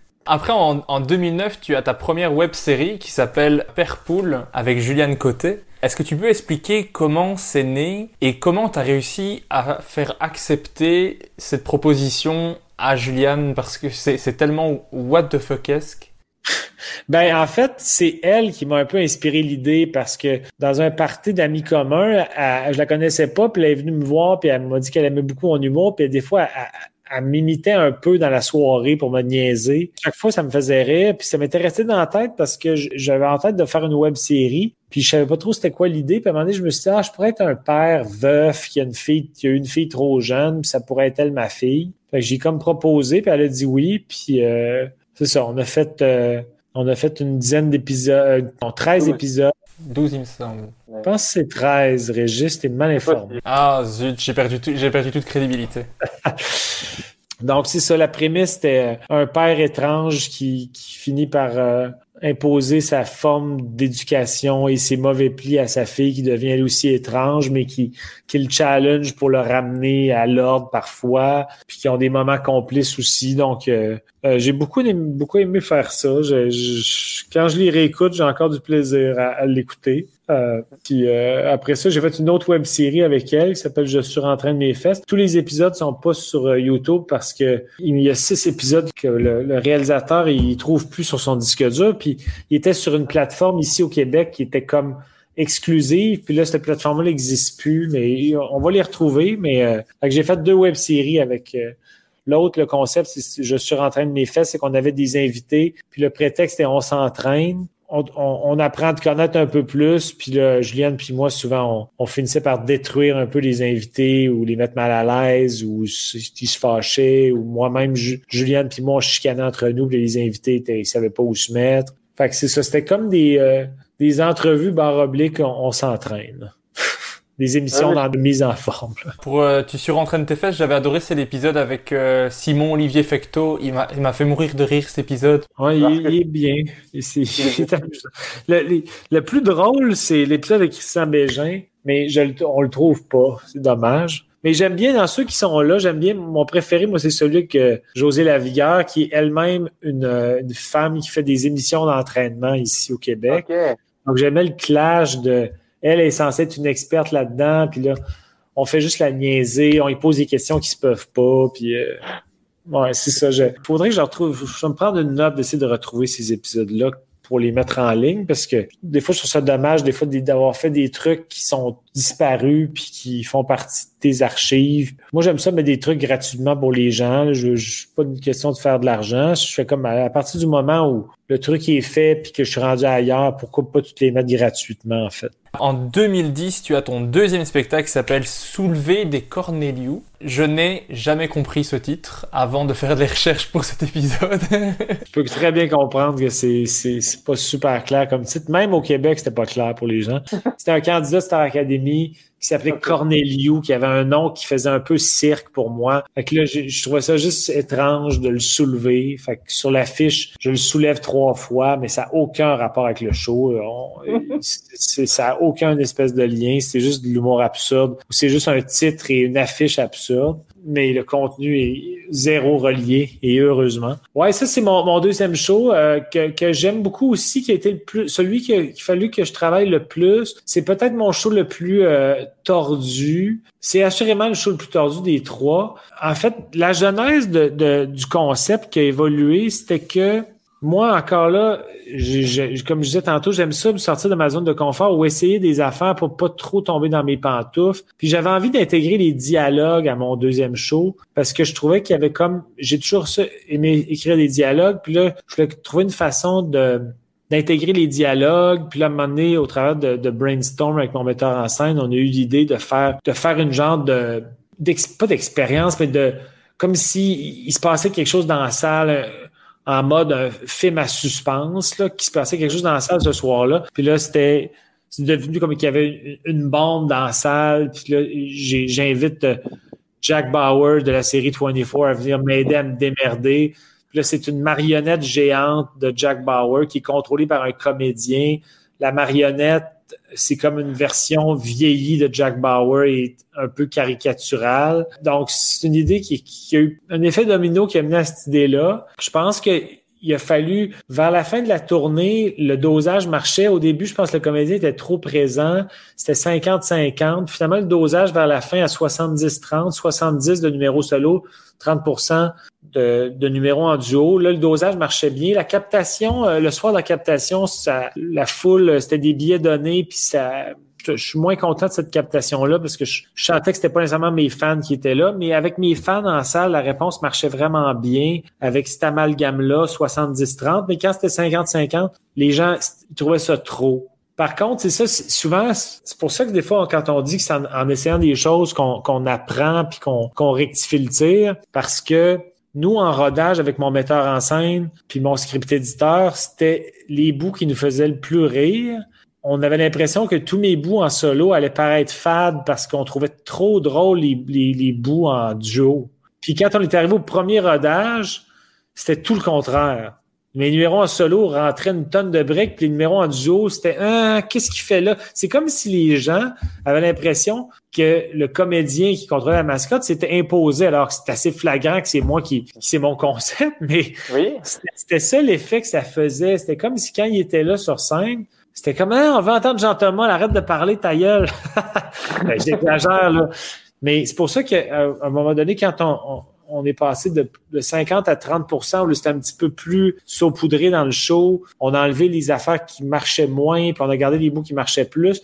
Là, ça donnait une vibe, c'était mieux aéré, puis ça donnait comme un souffle qui était mieux. Il y en a qui auraient sûrement préféré que ce soit juste moi. Euh, moi, je l'assume quand même. Euh, c'est probablement mon show qui a le moins marché des trois mais j'ai pas de regrets parce que je l'aime quand même beaucoup le show. Il y a des affaires que je corrigerais avoir su, sais, des affaires que je, en le réécoutant, je fais comme ah, ok ça c'était trop. Peut-être que je dirigeais mal le comédien par bout. Je, je sais que j'aurais voulu, je voulais faire ça, je voulais intégrer des dialogues, je voulais comme essayer une forme de show qui avait un côté un peu théâtral. Quand même, parmi les fans, que eux, c'est leur show préféré parmi mes trois. Donc, je pense quand même qu'il y avait un public pour ça. Mais il y avait quelque chose, une formule un petit peu plus hermétique, plus, euh, c'est moins, euh, quelque chose de moins intime, quelque chose d'un peu plus fermé. C'était pas voulu que ça soit fermé, mais toute la, la genèse qui a mené à faire ce show-là, c'était ce que je voulais, en fait. Je voulais intégrer des dialogues, je voulais faire un genre de, de créer comme une parodie de, d'émissions à suspense au travers du show. Donc, tout ça, c'était voulu. l'humour, c'est beaucoup une question de goût, c'est très subjectif. A des affaires qu'on préfère, d'autres moins. Moi, je pense que c'est le show parmi les trois que j'aime le moins, mais je l'aime quand même, puis j'assume que le processus, c'était ça que je voulais faire. Donc, je me suis vraiment trompé euh, en quelque part, pas juste dans ce show-là, bien des fois dans ma carrière, puis même dans chaque show, des fois tu fais comme OK, ça c'était nécessaire? Mais à un moment donné aussi, il faut que tu vives avec des décisions que tu prends, puis tu fais comme bon ben c'est ça sur quoi j'ai travaillé. Donc, à partir de là, ça ne m'appartient plus. C'est aux gens de décider si c'est bon ou non. Puis, parfois, on se trompe, parfois, on réussit plus. Puis, parfois, ce qui est une erreur pour un spectateur est une réussite. Puis, ce qui est une réussite pour un spectateur est un échec. Euh, les perceptions, c'est, c'est ça que j'aime, en fait, de l'humour. J'aime bien que les gens qui le reçoivent, ils le reçoivent de la manière que spontanément, ils ont envie de le recevoir en fonction de leur vécu, en fonction de leur valeur, en fonction de leur état d'esprit du moment je trouve que c'est ça qui, qui, qui, est intéressant de l'humour, c'est que c'est les gens qui se l'approprient comme ils veulent. Mais moi, c'est le, le, truc le plus what the fuck que j'ai aimé parce qu'il y a vraiment des, des moments où j'ai vraiment ri très fort et des moments où tu m'as un peu perdu aussi. Ah mais, il y a des moments super forts. J'en ai, j'ai noté des trucs que je me rappelle. C'était euh, Paul McCartney. Moi, ça m'a fait tellement rire. Les vies antérieures. Et il y a, y a le lancer de tomates. Parce qu'à un moment donné, tu lances des tomates sur une figurine avec un, c'est tellement absurde, mais tellement drôle. Et il y a une, la blague du fantôme qui dit bouh, moi ça m'a éclaté. J'adore cette blague. Moi, je me rappelle très bien des tomates cerises, ça, ça me faisait rire, qu'il y avait comme une chanson qui partait aussi.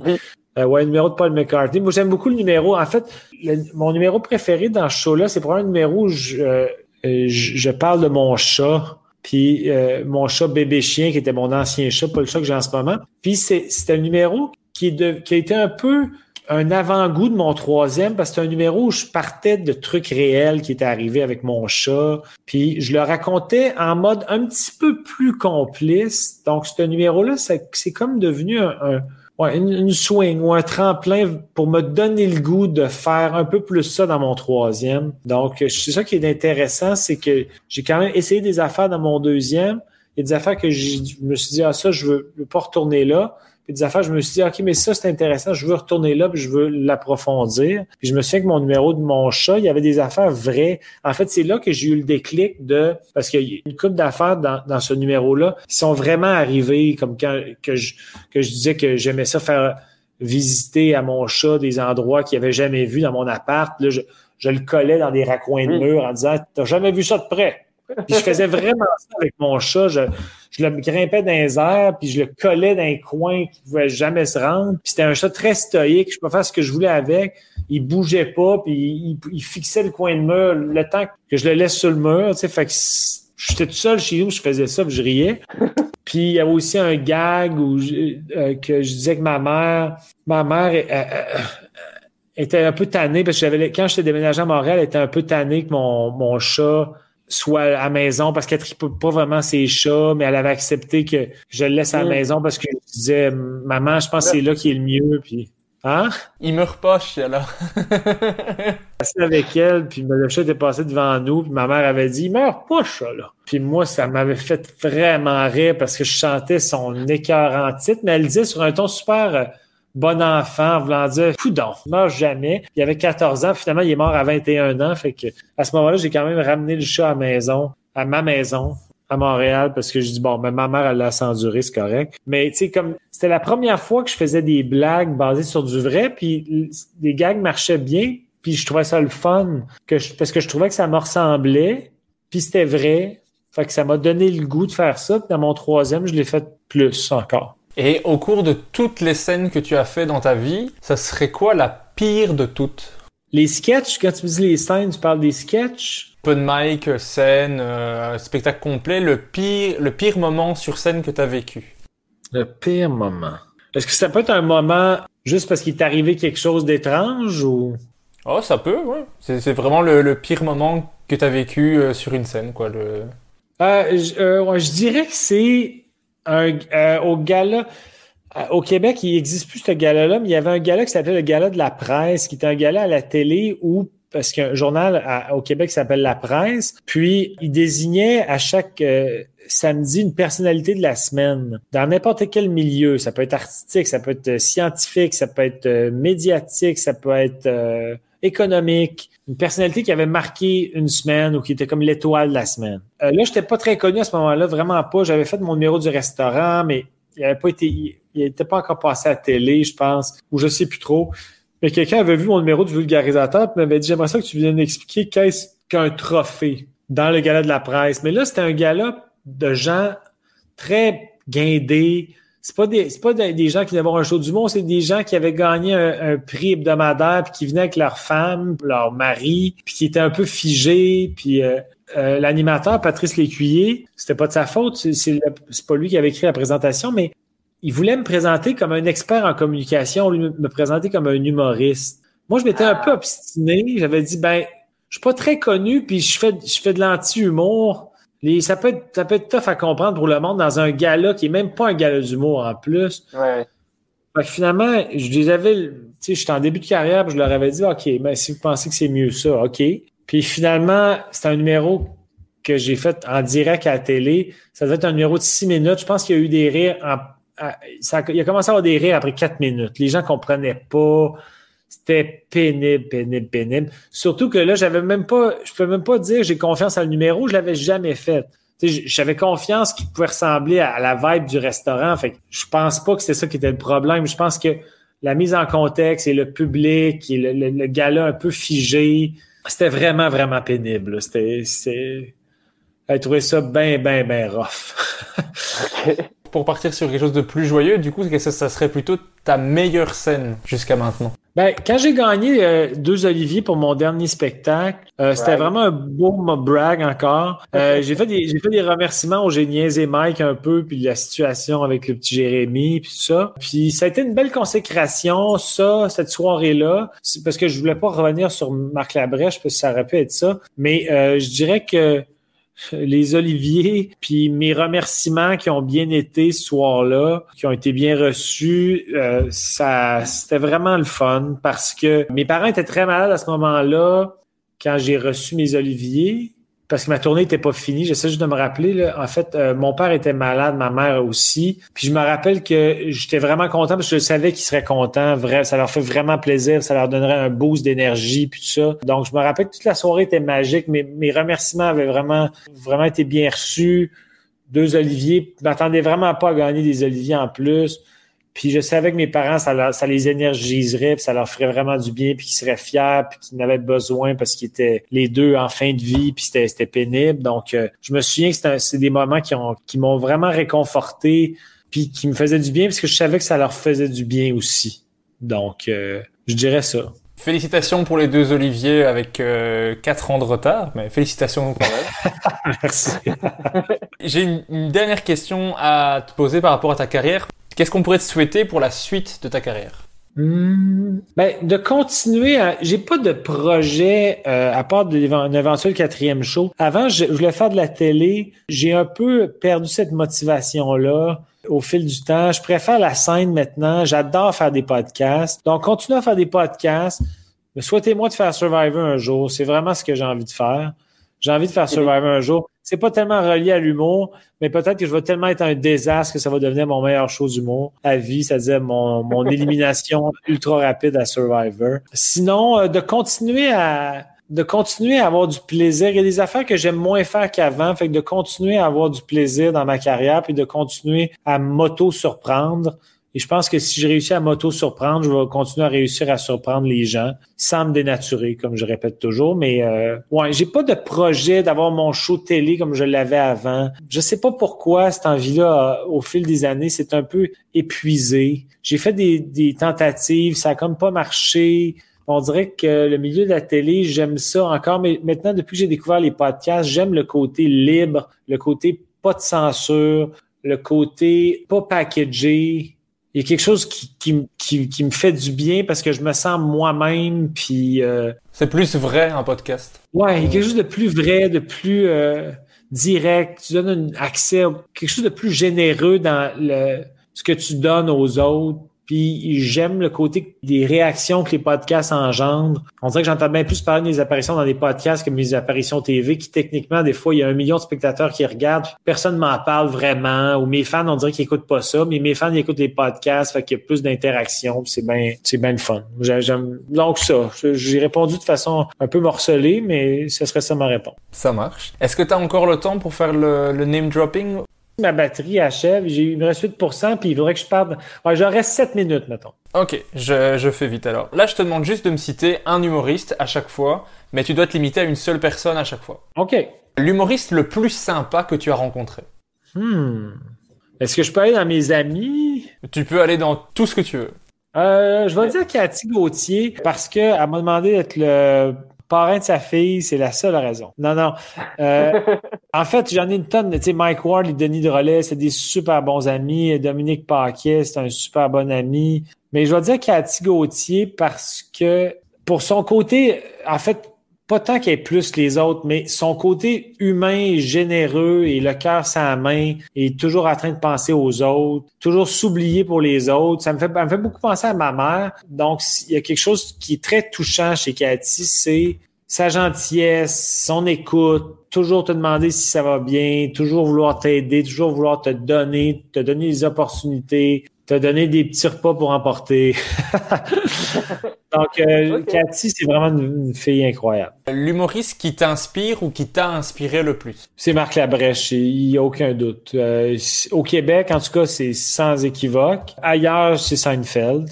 Mais Marc Labrèche, c'est lui qui m'a donné la piqûre, donc euh, je me répète, mais je pourrais pas répondre autre chose que Marc Labrèche là-dessus. L'humoriste qui, pour toi, écrit le mieux? je vais dire Mike Ward parce que il écrit en parlant. Son, sa spontanéité est hyper littéraire. Mais je, vais expliquer ce que je veux dire par là, c'est qu'il il est tellement, il y a tellement des réflexes humoristiques de création sur le volet que c'est à chaque fois je suis en podcast avec lui, puis à chaque fois je fais comme comment il a pu faire le lien avec ça, comment il peut penser à ça à ce moment-là? Pour moi, c'est du génie. Il y a, il y a, un cerveau humoristiquement génial. Il y a un cerveau qui ressemble à rien, puis souvent, pas qui ressemble à rien dans le sens qu'il y, a, a personne qui a cette vivacité-là. J'ai jamais vu ça, quelqu'un qui est aussi vif de cette façon-là. Dans le sens que les Denis de relais en, podcast, c'est des machines, mais des fois, ça peut être leur façon de parler qui est drôle. Mais Mike, c'est tout le temps ses phrases. Le contenu de ses phrases, il est, il est tout le temps chargé humoristiquement. Puis souvent, les gens associent un peu un style d'humour un peu vulgaire à quelque chose qui est, qui est pas cérébral, mais au contraire, Mike a un humour que je trouve cérébral parce que son écriture est tellement intellectuelle, même si on peut parler de, quelque chose qui peut paraître vulgaire, mais son, sa façon d'écrire est tellement cérébrale et bien faite que ça devient intellectuel pour moi. Mais je comprends. Moi, je trouve que les, les 250, 70 épisodes de sous-écoute, on dirait que tu as 250 spectacles euh, disponibles de Mike Ward sur euh, YouTube et sur les autres plateformes. C'est incroyable. C'est impressionnant peu importe l'invité, ça restera Mike Ward qui sera le plus drôle dans, dans le podcast. Et ça, c'est très fort au vu des invités. L'humoriste qui, pour toi, joue le mieux? Euh, Je vais dire Marilyn Jonca spontanément parce que parce que joue, là, je sais pas si on parle juste de ses textes à elle ou même quand elle se fait donner d'autres textes. Je trouve qu'elle est super bonne comédienne, qu'elle a un jeu réaliste, elle a un jeu euh, juste je l'ai vu jouer plusieurs affaires dans des, des, personnages, même des affaires plus dramatiques. son jeu, il est super juste. Donc, euh, je vais dire, je vais dire Marilyn Jonka spontanément. J'aurais pas en nommer plein, mais comme quand tu as dit le mot jeu, on dirait que ça m'a fait élargir à aussi acteur, puis elle a un côté actrice qui est très, très performant. Ici, à la toute fin, avant que tu n'aies plus de batterie, je te demande de choisir à chaque fois entre deux humoristes. Tu dois me dire celui qui te fait le plus rire, mais bien sûr, j'ai pris des gens que tu apprécies pour que ça soit plus compliqué. Euh, tu dois choisir entre les Denis de Rollet et Mike Ward. Oh là là là là là là, mais c'est la pire affaire, là. C'est la pire affaire. Je, je peux pas répondre à ça. C'est trop, c'est pas, c'est ceux qui me font le plus rire. C'est comme choisir entre deux génies là, pour moi, dans le sens qu'il y en a pas un qui me fait le plus rire parce que ils me font rire pas pour les mêmes raisons, la même manière, mais ils me font rire autant. Et je suis pas en train de, de, faire le gars qui veut pas répondre. Pour vrai, c'est ça. C'est les Denis m'ont occasionné des faux rires de fou. Mike, c'est punch sans arrêt. Euh, j'ai un historique avec les deux parce que l'école de l'humour avec les Denis, puis je suis devenu très proche de Mike avec les podcasts. Donc c'est comme, c'est, euh, ouais, c'est ça. Je peux pas, c'est ça. Voici ma réponse politique, mais elle est sincère. Ça marche, t'inquiète pas, j'ai pas souvent des réponses euh, tranchées dans ce choix de, dans cette chronique. Entre euh, Marc Labrèche et Yvon Deschamps. Euh, je vais dire Marc Labrèche parce que je pense que Yvon a peut-être il y a probablement plus de substance. Ben, je dis ça, mais la, je pense que Yvon ne, ne cherche pas que le rire il cherche le message, il y a un côté social. Et Yvon est très drôle et j'adore son personnage de scène euh, au deuxième degré puis tout ça. Mais qui qui me fait le plus rire, Marc, c'est de la folie à quel point il me fait rire. C'est Marc est puissant. Donc, je vais dire Marc Labrèche, mais Yvon, je t'adore. T'es incroyable. J'espère qu'il entendra le podcast. Ça, me ferait plaisir qu'il écoute. Pas parce que tu l'as pas choisi, hein, mais juste parce que ce serait cool qu'il écoute. Entre Thomas Levac et Pierre Ivroy Desmarais. Euh, je vais dire Thomas Levac, même si Pierre-Yves est vraiment, vraiment très drôle. Pierre-Yves est assurément plus, plus euh, structuré, ça c'est certain. Mais je pense que Thomas Levac, son cerveau sans filtre, et le fait qu'ils disent parfois des énormités, que je me dis, comment ça qu'il peut dire ça là? Ça n'a pas de bon sens dire ça. On dirait que ça me met toujours sur un mode pied d'alerte. Fait que ça provoque plus mon rire parce que je fais comme, il n'a pas dit ça. Il, est fou. Fait que, euh, je pense que ça correspond un peu plus à, mes, ma fibre humoristique. Pierre-Yves, c'est vraiment bien écrit, c'est mieux travaillé, c'est plus propre. Fait que c'est super bien fait. Mais je pense que Thomas, à cause qu'il est moins propre, ça me fait plus rire entre Rosalie Vaillancourt et Yannick Demartino Hmm. Euh, je vais dire Yannick, même si Rosalie me fait beaucoup rire aussi, parce que je, pense que c'est la dégaine de Yannick qui me fait bien rire, sa nonchalance. Peut-être que je me reconnais parce que j'étais un peu nonchalant aussi sur scène. Puis Yannick, des fois, il, est bon aussi pour... Ben, Rosalie, à sa façon aussi, mais Yannick, il décortique des trucs que je fais quand j'aurais jamais pensé décortiquer ça. Euh, donc, je trouve ça bien drôle sont durs à comparer. Je vais dire Yannick parce que je veux pas avoir l'air trop politique à chaque fois, mais Rosalie est très, très, très, très talentueuse. Entre Maud Landry et euh, Louis-José Houd. Ben là... ben, je vais dire Louis-José pour l'historique parce qu'il m'a fait plus rire au fil du temps, mais mettons sur un, un, ou deux numéros de données, si je compare, ça s'équivaut parce que Maud Landry est hilarante. Mais Louis-José m'a fait beaucoup plus rire sur le long terme parce qu'il est plus vieux. Ah, ça, c'est très habile. Bien joué. Entre Stéphane Fallu et Maxime Martin. Hmm. c'est dur. Je peux pas faire ça. Il y en a un qui va tomber là-dessus, il va dire que je l'ai blessé. Je, je, passe. Je passe. Je les aime les deux. J'ai travaillé avec les deux. Les deux me font rire.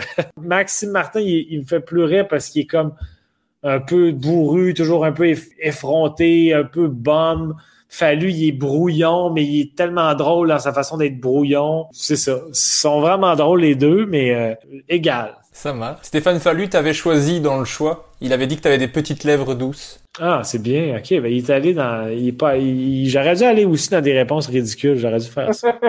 tout, tout, tout dernier choix entre Seinfeld et Louis C.K.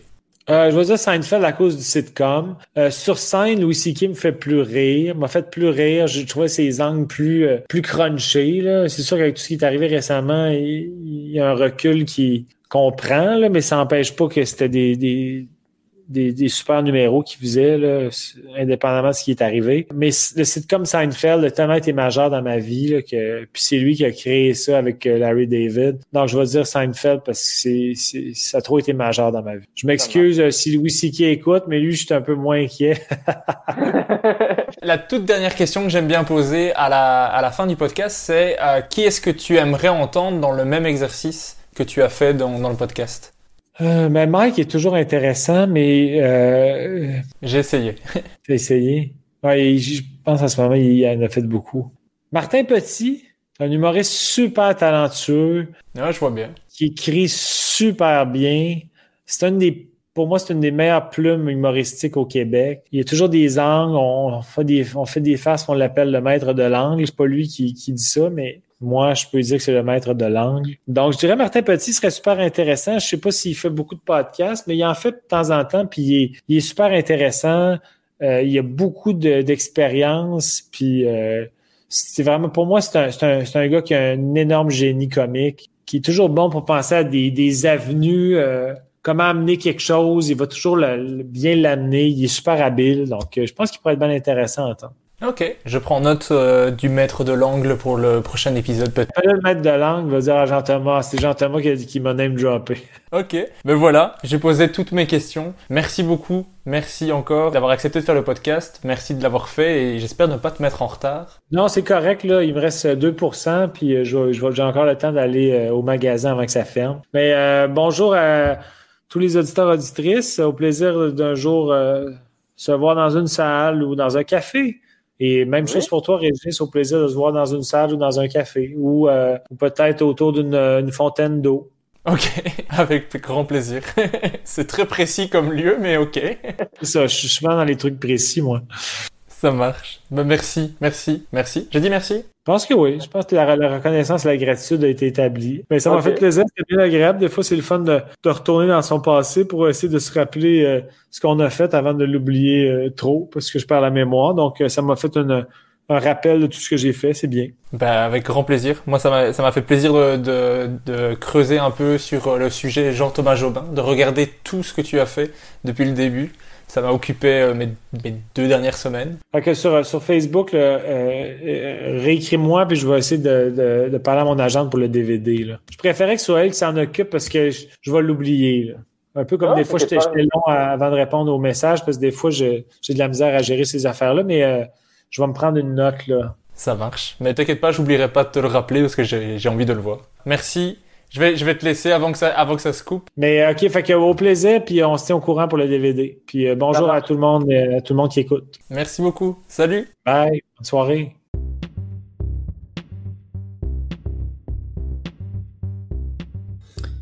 Merci d'avoir écouté Humeur humoristique. N'hésitez pas à donner votre avis, à vous abonner et à le partager autour de vous. Si vous avez détesté, écoutez le suivant. Il sera mieux. Bisous.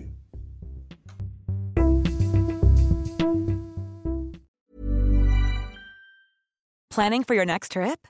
Elevate your travel style with Quince. Quince has all the jet setting essentials you'll want for your next getaway, like European linen, premium luggage options, buttery soft Italian leather bags, and so much more. And is all priced at 50 to 80% less than similar brands.